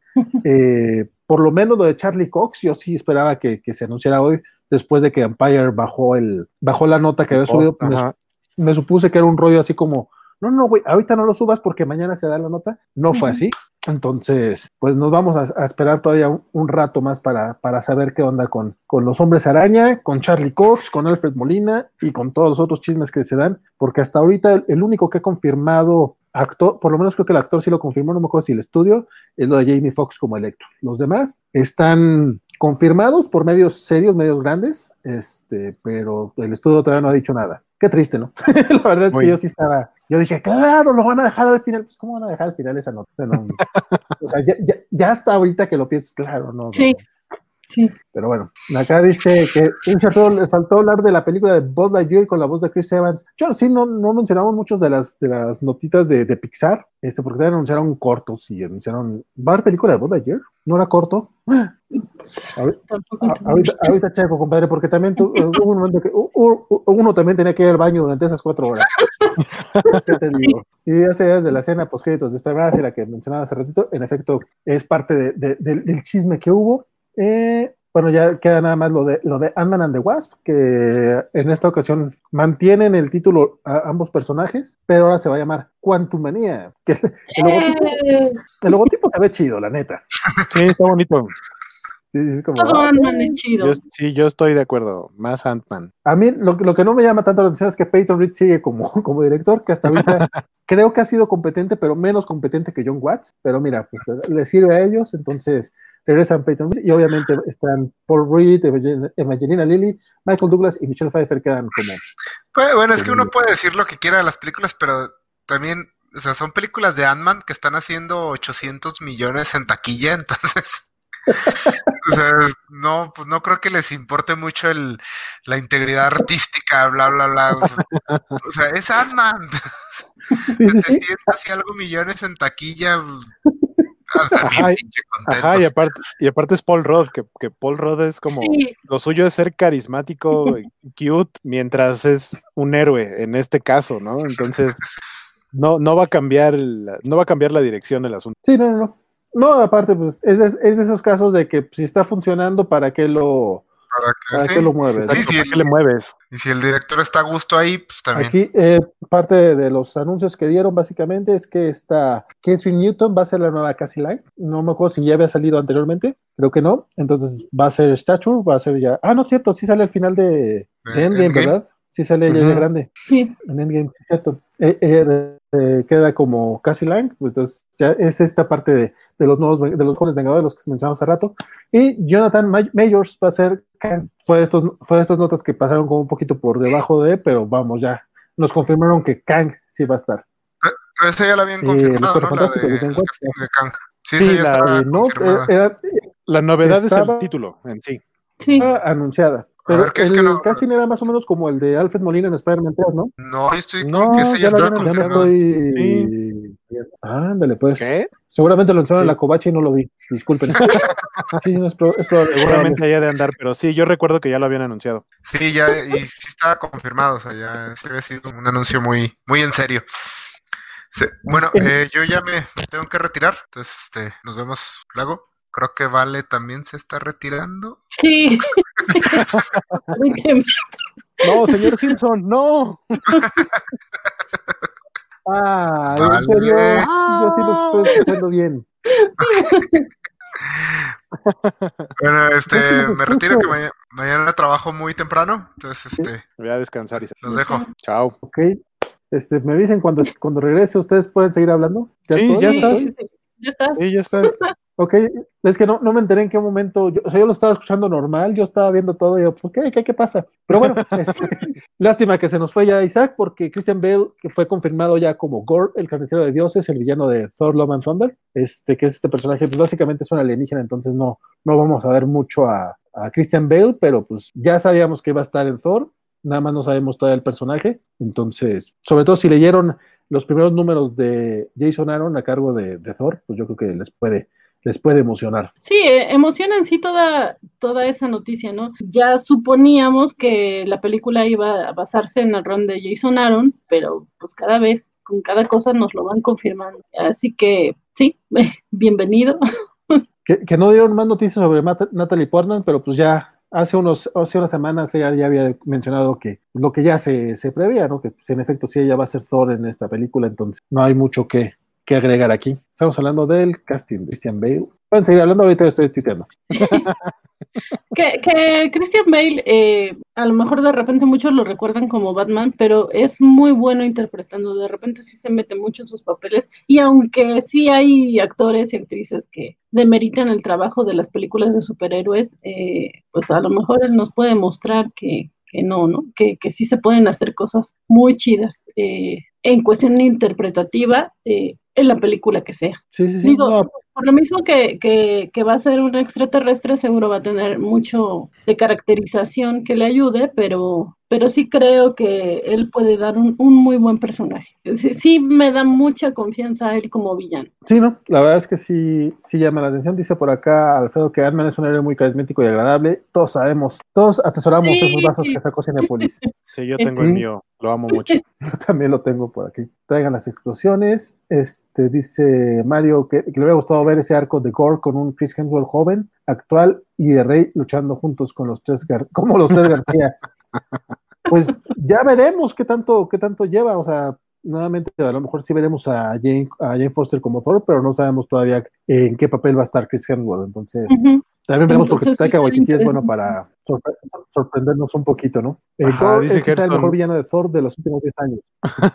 A ver si Taika Waititi, Wai- Waititi, Eso, eso, Waititi no lo hace muy gracioso. Mm, de Thor eh, se quejaban de repente de- del humor de la última de Thor, ¿no? O sea, sí, saludos Salvador.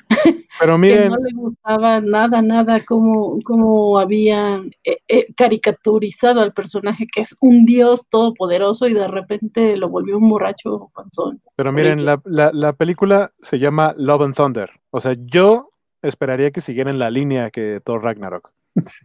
No, o sea, No, no veo cómo pueda ponerse Sí, más que- serio. No, si, si es la, la película más taquillera de las tres de Thor, digo, al grado que es el único de los tres eh, Vengadores principales que va a tener una cuarta película, a mí no me queda duda de que van a seguir la línea de Wai- Waikiki. Waititi. Es que le puso Pero a Waititi. mí me, Es que, es que Gerson puso Waikiki. a mí me llama mucho, eh, bueno, me, me despierta un poco de dudas eh, el hecho de que Natalie Portman lleva a uno de los personajes principales, que yo amo a esa mujer, pero lo cierto es que sí mete mucho su cuchara en las producciones en las que sale y ella de repente no le gusta tanto eh, que car- caricaturicen a sus personajes, de repente sí le gusta ser muy sobria. Entonces, y aparte el rol de Aaron no es precisamente divertido. no es precisamente divertido, es de hecho al contrario, es eh, un poco eh, desgarrador por momentos. Entonces, pues no sé, creo que sí va a haber una, mex- una mezcla extraña, tal vez vamos a tener a Thor de Hemsworth eh, bastante campechaneándola y a la otra, quítate hombre, te voy a enseñar, no sé. Sí, yo a ella, yo a ella la siento que va a ser un personaje eh, la- que va a llevar la parte seria de la película. Sobre todo porque ya mencionaron que sí va a tener todo el tema del cáncer, entonces va a ser por lo menos interesante. Pero sí, eh, aquí yo creo que tuvo más que ver un poquito la lana. Este, que Natalie Portman, la verdad, ya tenía algunos años que estaba como muy fuera del foco, como para que regresara a Marvel, yo creo que sí tuvo más. Cuando estaba haciendo esto me refería a que le estaban aventando dinero en la cara, no, no estaba, no me refería a otra cosa. Sí, sí, entendí. Lo Yo debo, dije, de, ¿qué lo andas? debo- Y dije que anda sobando el vale por ahí. lo debo de aclarar porque estamos hablando de Natalie Portman, entonces, mucho respeto a ella. Este, acá dice que ojalá sigan. Ojalá eh, salgan tiburones espaciales. Uy, ojalá que sí. De acuerdo. Si, si amé el pulpo este, baterista en Aquaman, acá yo quiero un tiburón especial. Claro que sí. Estamos viendo películas de superhéroes, claro que queremos ver esas cosas ridículas, no, no, hay ningún problema. Este, otra, otra de la, otro de los anuncios, que este es un anuncio muy chiquito, pero pues va, va a haber, no solamente porque es, es Baby Groot, sino que va a ser cortometrajes animados de, de Baby Groot para, para Disney Plus. Eh, me parece un, un, acierto muy grande de parte de Disney por el, par, por el lado de que Baby Groot es como vendió, o sea, el Groot grande no, no vendía, el adolescente menos. Esto es descaradamente un anzuelo para niños, así, descaradísimo. Y no tan niños también. O sea, es que a nosotros nos va a gustar. Y a lo mejor a los no tan niños sí. Pero, por ejemplo, tengo un sobrino de tres años y otra de cinco. Y ellos ubican perfectamente al bebé Groot porque su mamá les regaló o tienen por ahí una de estas macetas que, Claro. que les ponías el, el pastito en la cabeza. Entonces Sí. ubican perfectamente a- al Groot. Y luego cuando, ahora que está Disney Plus, lo llegan a ver así como en las caricaturas de guardianes y ese tipo de cosas. Y luego, luego lo ubican. Entonces, pues qué mejor para tratar de traer y enganchar a ese público infantil o que apenas está empezando a saber que existe este tipo de cosas con algo, con un producto de este tipo. Por eso yo creo que es muy descarado el, el, el bait para generaciones más pequeñas. Sí, yo digo, es el Baby Yoda de, de Sí, Marvel. no, completamente de hecho acuerdo. Sería al revés. Eh, este, el Baby Yoda es el, el Groot de, de Star Wars. Pero sí, son dos personajes encantadores que, que por supuesto que van a traer gente Que venderán muñecos hasta por donde no. Y que hablan poco aparte. Ajá. Habla un poco. Y ya nada más, y ya nada más nos queda de las series de Marvel Studios eh, mencionar la de Armor Wars, que pues va a estar basada en el, en el arco de guerra de armaduras de Iron Man, pero en esta ocasión pues, el principal personaje va a ser este, eh, War Machine, interpretado por Don, Don Cheadle. Básicamente Disney está agarrando a todos sus actores no principales y los está mandando a las series Disney. A mí no me molesta para nada eso, me agrada mucho poder ver este, los personajes en, otros, en otras situaciones. Ya veremos, digo, él no, él no es mi, mi personaje Marvel favorito, eh, sobre todo el actor, no, nu- nu- nunca lo he terminado de, de ver como, como Rhodey, pero pues mira, ya tiene ahí como ocho años, entonces también ya es difícil, es difícil. Tiene una, tiene no. una gran escena que se volvió un meme que utiliza mucho el cacha, que es cuando sugiere que a- al bebé Thanos. Entonces, para mí, con, con eso, a mí me ganó con eso. O sea, si no lo había hecho antes, con eso es como de, ok, sí, te la creo, estás, estás contento con tu papel. Ah, no, eh, seguramente él sí está contento, o sea, si no, no, no, no parece aparte- ser de O sea, como dices, son, son personajes que son secundarios, los estás mandando a series en donde van a ser protagonistas. Entonces, pues digamos que tienes contento al actor, que no va a ser protagonista en las películas, pero le estás dando un proyecto en donde sí lo va a hacer y que probablemente va a ser bueno. Y por ejemplo, esta serie de Kamala Khan, eh, la protagonista va a estar en Miss Marvel, digo, en Capitana Marvel, Capitana en, la, en la película, en la segunda película. Entonces ahí ya estás viendo que van, que siguen, siguen con su estrategia de conectar todo. Y con tanta serie, pues imagínense la posibilidad enorme. Sí, no, la verdad es que en cuanto a entretenimiento, Marvel se ve, también se ve por qué lo, lo dejaron hasta el final, porque todavía le queda, le queda bastante por, por mostrarnos. Cuando creíamos que a lo mejor ya no había mucho que hacer después de Endgame, sobre todo con, con las películas que vienen, que son muchos personajes eh, nuevos para el público general, como eh, o, o los Eternals, este, pues de repente te dicen, ¿sabes qué? Vamos a seguirlo trabajando. O sea, el hecho de que ya tengan eventos como Secret Invasion para, pensados para Disney Plus, eh, aunque esté guiado por, por Nick Fury y por Talon, yo no dudo que vayan a aparecer otros personajes, o sea, durante toda la serie. O sea, supongo Sí. que va a ser gran parte del chiste. Habrá que ver cómo funciona eso con actores que ya no están, eh, no me refiero a Chadwick Boseman, eh, sino actores que ya no están este, en, en- en escena como eh, Chris Evans o este el mismo Robert Downey. Jr., que después de Endgame como que lo separaron, o Scarlett Johansson, ¿no? Que ya vimos que, también falle- que fallece en, en Endgame, y aunque ella pues va a tener su precuela ahora, pues yo creo que también a Va la a que están despedida. básicamente porque la que están este, aventando al ruedo es a Florence Pugh como esta, como la nueva Black Como Widow, Yelen- Yelena Belova, que exactamente va a ser la nueva Black Widow. Ya. que ya la anunciaron para Hawkeye, ¿no? Va- Ya va a aparecer ya en Hawkeye como, Sí. como Black Widow, entonces. Bueno, no han dicho que va a ser Black Widow, va a ser que Yelena Yelena Belova, pero pues ya sabemos que por allá va más o menos el rollo. La que queda. Y otra de las noticias que, que, que se, me, se nos pasó aquí, este, la película de Pinocho, que dirige Robert Zemeckis y está protagonizada por Tom Hanks, ya no se va a estrenar en cines, se va directo a Disney Plus. Y la verdad es que muchas de estos live actions de Disney eh, creo que sí merecen más el Disney Plus que otra cosa. la neta. Sí. Me gustó mucho La Dama y el Vagabundo, por ejemplo. Pero es sí una buena nota- adaptación. Pero sí se nota que es como para. Sí, para se nota que no. o sea, yo creo que está muy bien, muy, muy, muy bien para haberse ido directo a streaming, pero no sé qué tan bien para haberse estrenado en cines. Sin embargo, creo que es una muy buena película. Sí, está muy entretenida. A mí sí me gustó. Ah, ¿Sabes qué fue lo que más les, les- les emocionó? A ver, cuéntenos. Ah, acá nos dicen Moon Knight. También salió de Moon Knight nada más logotipo, ¿no? O sea, fue de las cosas que se que ya se sabían, nada más se confirmaron, pero hasta donde vino hubo anuncio. ¿O sí hubo anuncio? Según yo, no. Bueno, yo que, yo qué voy a decir si les digo que casi no vi nada de lo último. no, no lo vi, perdón. Sí, no, no, según yo, eh, vamos, se mencionó que viene Moon Knight, pero fue igual mención de muchas de las, como muchas de las series que, que venían así. Pues sí, va a haber, va a haber Moon Knight, pero nada más. Sí, de Eh, me, me extrañó que no hubiera más información, pero Tu, pues, tu, no sé. tu, tu, tu, Pero por, nomás por no dejar, vamos a checar porque si no voy a hacer. Dice todas las series Marvel que, que- todas las series Marvel que llegan a Disney Plus en 2021 pues son Hawkeye, eh, Falcon and the Winter Soldier, She-Hulk. She-Hulk no va a llegar en 2021. Bueno, a lo mejor sí. Eh, viene Moon Knight, eh, eh, viene mencionado Moon Knight para una serie original sobre un complicado justiciero muy pronto en Disney Plus. Fue lo único que dijeron los de la, la cuenta principal. un complicado justiciero. Se la dejaron barata.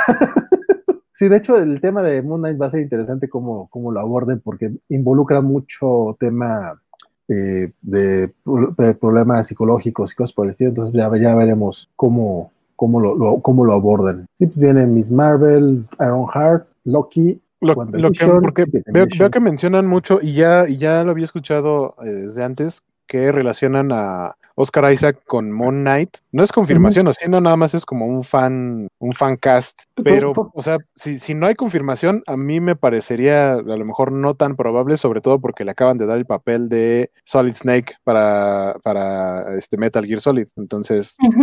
Sí, yo también lo dudaría por eso. Se supone que lo de Moon Knight fue filtración, ¿no? Igual, pero no lo han confirmado. que estaría Ay. chido. A mí me encantaría que él fuera Moon Knight. Y probablemente lo hubieran confirmado aquí de, de ser ya firmado, sí, no, probablemente no. ¿Seguirán en pláticas o, o se cayó una, de- una de dos? Este, ¿Y a ustedes qué fue lo que más les emocionó, les emocionó, muchachos? Ya para cerrar, porque ya pasamos de dos horas platicando aquí, ¿qué, qué anuncio fue lo que, de los que vieron, qué más les, qué- como, como dice Francisco, qué les prendió la nafre? Eh. Bueno, en mi caso ya, ya se notó que de Star Wars, eh, Ahsoka y el regreso de Anakin, eh, Futurama, eh, por fin accesible, pronto espero, y eh, las series de WandaVision y Loki me encantaron los trailers y siento que me va a gustar mucho eh, lo que, lo que van a presentar. Y sobre todo, pues que, que vienen pronto, ¿no? Eh, de repente la de Loki no se sabía nada y, y ahorita ya nos dieron tráiler y ya nos dieron fecha y eso me tiene muy contenta. Así que sí. Don Guaqué, a mí, la neta, todo lo de Star Wars. O sea, yo hace rato que estaba revisando, era como, ¿qué? ¿Qué? ¿Qué? ¿Qué? ¿Qué? Rogue Squadron. Squadrons, eh, eh, Rogue Squadron me, me, llamó mucho la atención. Quiero, no sé, porque mucha gente luego, luego, luego empezó como a, a pensar si iba a tener algo que ver con el videojuego bastante vintage, eh, si a lo mejor iban a retomar elementos de la trama, porque algo que, algo que le ha pasado, eh, sobre todo a lo que yo llamaría el Filoniverse, eh, es que le ha funcionado muy bien traer elementos que ya estaban fuera del canon. Creo que el más importante es el, el almirante Thrawn, eh, que, regresó para Rebels y que sabemos que va a regresar en algún momento. Eh, ese tipo de cosas. Entonces creo que por ahí algo como, como justamente eh, Rogue Squadron, probablemente en una de esas se les ocurra regresar a lo mejor de una manera diferente a Dash Render de Shadows of the. Empire, por ejemplo. O sea, cosas así. En, o sea, jalas totalmente luego, luego a los fans que les gustaba ese tipo de cosas, los vuelves canon y los ajustas dentro de la línea actual del canon que creo que es lo que ya han estado haciendo. Esto, esto que anunciaron de The Bad Batch, que básicamente es eh, la secuela de, Clone Wars y un poco el intermedio entre Clone Wars y Rebels, porque en Rebels sabes que regresaron, pero falta que cuenten su historia y eso es lo que va a pasar con esta, con esta animación. Entonces, creo que, todo eso que están anunciando Star Wars es lo que más me está gustando, que a lo mejor, como ya he dicho varias veces, pues ahorita estoy, ya estoy cerca de llegar a la sexta temporada de Clone Wars porque me la he estado aventando en mini maratones en Disney Plus y qué buena serie es de verdad. Este, terminándola, yo creo que me voy a aventar este Rebels de nuevo y en una de esas me, voy a jugar de nuevo Fallen Order nomás para tener todo fresquecito. Este, sí, eh, fíjate que eh, a mí de lo de Star Wars, les mencionaba hace rato, a mí sí me emocionó el anuncio de Rogue Squadron. Eh, me parece que, que, como próxima película la siento en, en, el, siento que puede estar en el mismo tenor que Rogue One y podemos tener una gran película de guerra y con Patty Jenkins este, dirigiendo, se me hace que tiene voto de confianza sin ningún problema. Eh, de las cositas pequeñas, eh, me emocionó un poco bastante el, el, anuncio de Rescue Rangers con este Andy Samberg como ah, totalmente, totalmente. Ya lo, lo, mencioné hace rato. Este, la verdad sí fue esas cosas que yo no esperaba. Eh, y y la verdad, todas esas pequeñas series originales animadas de Disney con Tiana, Moana y hasta Baymax, este, pues me, Baymax, ajá me parece que están, que están padres, pero lo que pasa es que pues, yo soy muy fan Disney, aparte de, aparte de ser ñoño de Star Wars y de Marvel, la verdad es que yo soy fan Disney. El anuncio de Desencantada también para mí fue así como que no, no tienen años hablando de una secuela de Encantada. La verdad es que no sé si. si... De, de Hocus Pocus. Ah, Hocus Pocus 2, ese me sacó un poco de onda, ese sí no sé qué esperar, te, soy sincero. Eh, de, los que anunciaron así también, ¿qué fue lo que me gustó de Disney? Lo de Rescue Rangers me gustó mucho, y, sobre todo pensando en Andy Samberg, que, que mucha gente lo, lo empezamos a, a, a, ver como alguien que nos da mucha risa desde Brooklyn Nine-Nine. Si por ahí no han visto, digo, está en Hulu, o sea, aquí en México no hay manera legal de verla. Hay una película que se llama Palm Springs, con este, ah, se me fue el nombre de la chica, la mamá de, de How I Met Your Mother. Ellos dos son la pareja principal y está muy bonita. Es este pues, sobre paradojas temporales, pero de una manera muy. Es un poco como el día de la marmota, se quedan atrapados en el mismo día y está muy divertida la película y pues ya es Andy Samberg, entonces ya saben de qué va más o menos su tipo de humor. Qué bueno que está para Rescue Rangers, también me gustó mucho esa noticia. Ah, y la serie de Willow. Soy muy fan de la película de Willow desde, desde chavito porque, porque a mis papás, a mi papá le gustaba mucho y me decía, es que ve la película del enanito. Y yo, ¿qué? Así me describía así, la del enanito. Y yo, ok. Y ya la puso y me encanta porque aparte es totalmente, eh, digamos que está Willow en, en el estilo, en medio está las películas de los Ewoks y luego tienes el universo de Star Wars. Entonces siento que es un, un, a lo mejor no es lo que quiere ser Star Wars de ficción, porque sabemos que Star Wars es fantasía con tecnología, y la parte, la parte que es más fantasía es toda la parte de los Ewoks y de los personajes que son de ese estilo. Entonces Willow es totalmente fantasía y es muy bonita película y me da mucho gusto que, que vayan a hacer la serie. Y sobre todo con el regreso de Warwick Davis, que cuando hizo tanto cuando hizo Willow como cuando hizo a, Wicked, pues la verdad es que estaba bien chavito, entonces ahorita eh, pues está todavía relativamente joven, es un adulto joven para todavía explotar esos personajes que están en la nostalgia y que ahorita sin bronca van a atraer más gente. Sí, no, espero que le vaya mucho mejor que lo que le fue al eh, que está el encantado en Netflix, que ese sí no tuvo tanto éxito. Hablando por estas franquicias ochenteras que, que de repente como que están un poco olvidadas. Le, le fue muy bien en crítica, lo malo fue que, que no hubo, que no hubo mucha como. Lo que pasa es que también se volvió un producto demasiado artístico, trasladado a lo económico, o sea, muy caro.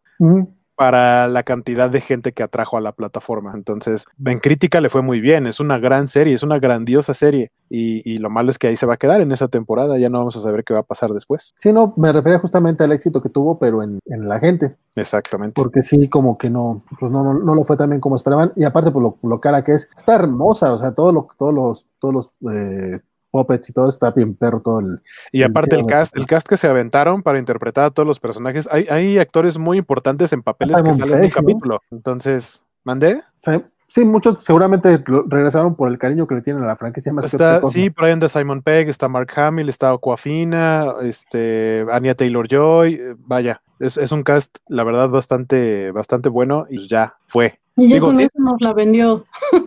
Digo, sí sabemos que, sí sabemos qué es lo que pasa después porque, porque la serie es precuela de la película, pero no vamos a saber, no vamos a saber qué es lo que pasó en medio de esas dos cosas. Ya nada más es de todas una suposición y ya. Sí es, ojalá, por eso digo, ojalá que a Willow le vaya un poco mejor, y pues está padre que, que regrese el buen este Warwick. Davis. David Warwick Davis, Warwick Davis, que, que puedo decir que, es como que él sí casi casi eh, hizo- hizo carrera con todo ese tipo de personajes, ¿no? Porque también este interpreta al, al profesor Flitwick y a varios por el En las de. Harry Potter, claro. En Ha- En Harry Potter creo que interpreta a dos personajes, creo que es Flitwick y el, y el, el del banco. Se me fue el El- ajá, el de Gringotts. Ajá, pero bueno, eh, bueno, eso en el terreno Disney y en el terreno de Marvel, a mí yo creo que no me puedo emocionar todavía con los Cuatro Fantásticos porque no hemos visto gran cosa, pero me, me late que ya podamos ver eh, el logotipo en el MCU, porque también eso quiere decir que los Hombres X no están tan lejos como, como creíamos. Digo, si los Cuatro Fantásticos podrá estrenar en 2024, entonces, ok, a lo mejor los Hombres X todavía le cuelgan unos cinco años, pero ya no tardará Oh, mucho para que veamos noticias de los, de, de los, de los X-Men. en Y para que lleguemos, y para que lleguemos a esos años, Sí, Ah, bueno, eso sí, quién sabe. usen cubrebocas, sí. quédense en su casa si no tienen que salir, ya saben, o sea, no, no lo hagan, si no lo quieren hacer por su salud y la de los demás, háganlo por poder alcanzar a ver estas películas y series. O sea, Sí, sí. Bueno, es- sería todo esta noche en esta esta noche. Esta noche, Yo noticia. la algo así. noticia. algo así. Este, muchas gracias, eh, Liceo Gale, Guaco, por, por acompañarnos. Esperemos, al, rato, al rato nos echamos la, la- la transmisión del. Hoy, hoy, ¿qué hiciste en tu juego animado, compadre? En animación, ah, este, ahí nos, ahí nos llamamos por nuestro nombre de usuario, entonces Red Cthulhu, este, que es una amiga, me puso, bueno, me pidió que le, si la podía animar a ella, eh, pero así como en personaje de, de, de Tulu, entonces tiene el cabello como con tentáculos. Y es un GIF animado de un- del personajito así como mandando un beso. Y estuvo divertido. eh, me tomó un rato, pero estuvo divertido y todavía no lo pongo. Pero ahorita lo, lo pongo en mis redes para que vean qué fue lo que se hizo en el stream de hoy. Muchas gracias. Chingón, chingón. Este, pues de hecho, cuéntanos cuáles son tus redes. Yo estoy como arroba skywaco en todos lados, en Facebook, eh, Twitter, Instagram, TikTok y por supuesto en Twitch, donde hago streams de dibujo lunes y viernes a las 6 de la tarde y a las 7 los jueves de animación. Este, hago así como, he estado empezando a hacer como pequeños GIFs que como el que voy a subir en un ratito para que le echen un ojo y si quieren, si gustan, me acompañan ahí lunes, jueves y viernes. Perfectísimo. Liceo, también cuéntanos tus redes y tu programa de mañana. Eh, pues a mí me encuentran como Elizabeth Ugalde en Twitter y en Instagram. Y mañana los esperamos a las 5 de la tarde, Skywaco, eh, espero Iván Martínez, eh, Jorge González y yo, para Y- hablar y de, ya. Y ya, hablar de, de Mandalorian, eh, eh, el, el capítulo que, que se estrene esta madrugada. en un Cabrón, par de horas. Se estrena en dos, en dos horas, muchachos. Vamos full spoilers por si de repente pasan cosas importantes y no las pueden comentar en otro lado, vengan con nosotros. Básicamente es la idea. Y pues ya nada más me queda eh, resta recordarles, estamos en la Covacha MX como, estamos como la Covacha MX en Twitter, Facebook, Instagram, TikTok, eh, Twitch, YouTube y creo que ya fueron todos. Este, eh, sigan nuestras transmisiones. Ahorita estamos aquí abajito, les estamos poniendo cuáles son los programas que tenemos de lunes a viernes. Estamos eh, teniendo por lo menos unos cinco programitas en vivo y ediciones especiales como esta. Este, echenos la mano, síganos, denle like al video y mañana en la noche a las, nueve de la- a las 8 de la noche tenemos eh, los cómics de la semana con Armando Saldaña, Francisco Espinosa, eh, Bernardo Ortega y un servidor. Estamos comentando. De hecho, tengo que leer un chingo de cómics porque nada más leí los, los de Marvel, a ver cómo me va. Leí los de la semana pasada. Ah, los de la semana pasada, mira, me, me puse al día. Este, y buenas noches, Javier, muchas gracias por, por seguirnos aquí. Estuviste, hola, compadre. Buenas noches a todos. Gracias por acompañarnos. Y buenas noches a todos los que se, se quedaron hasta, hasta luego. Bye.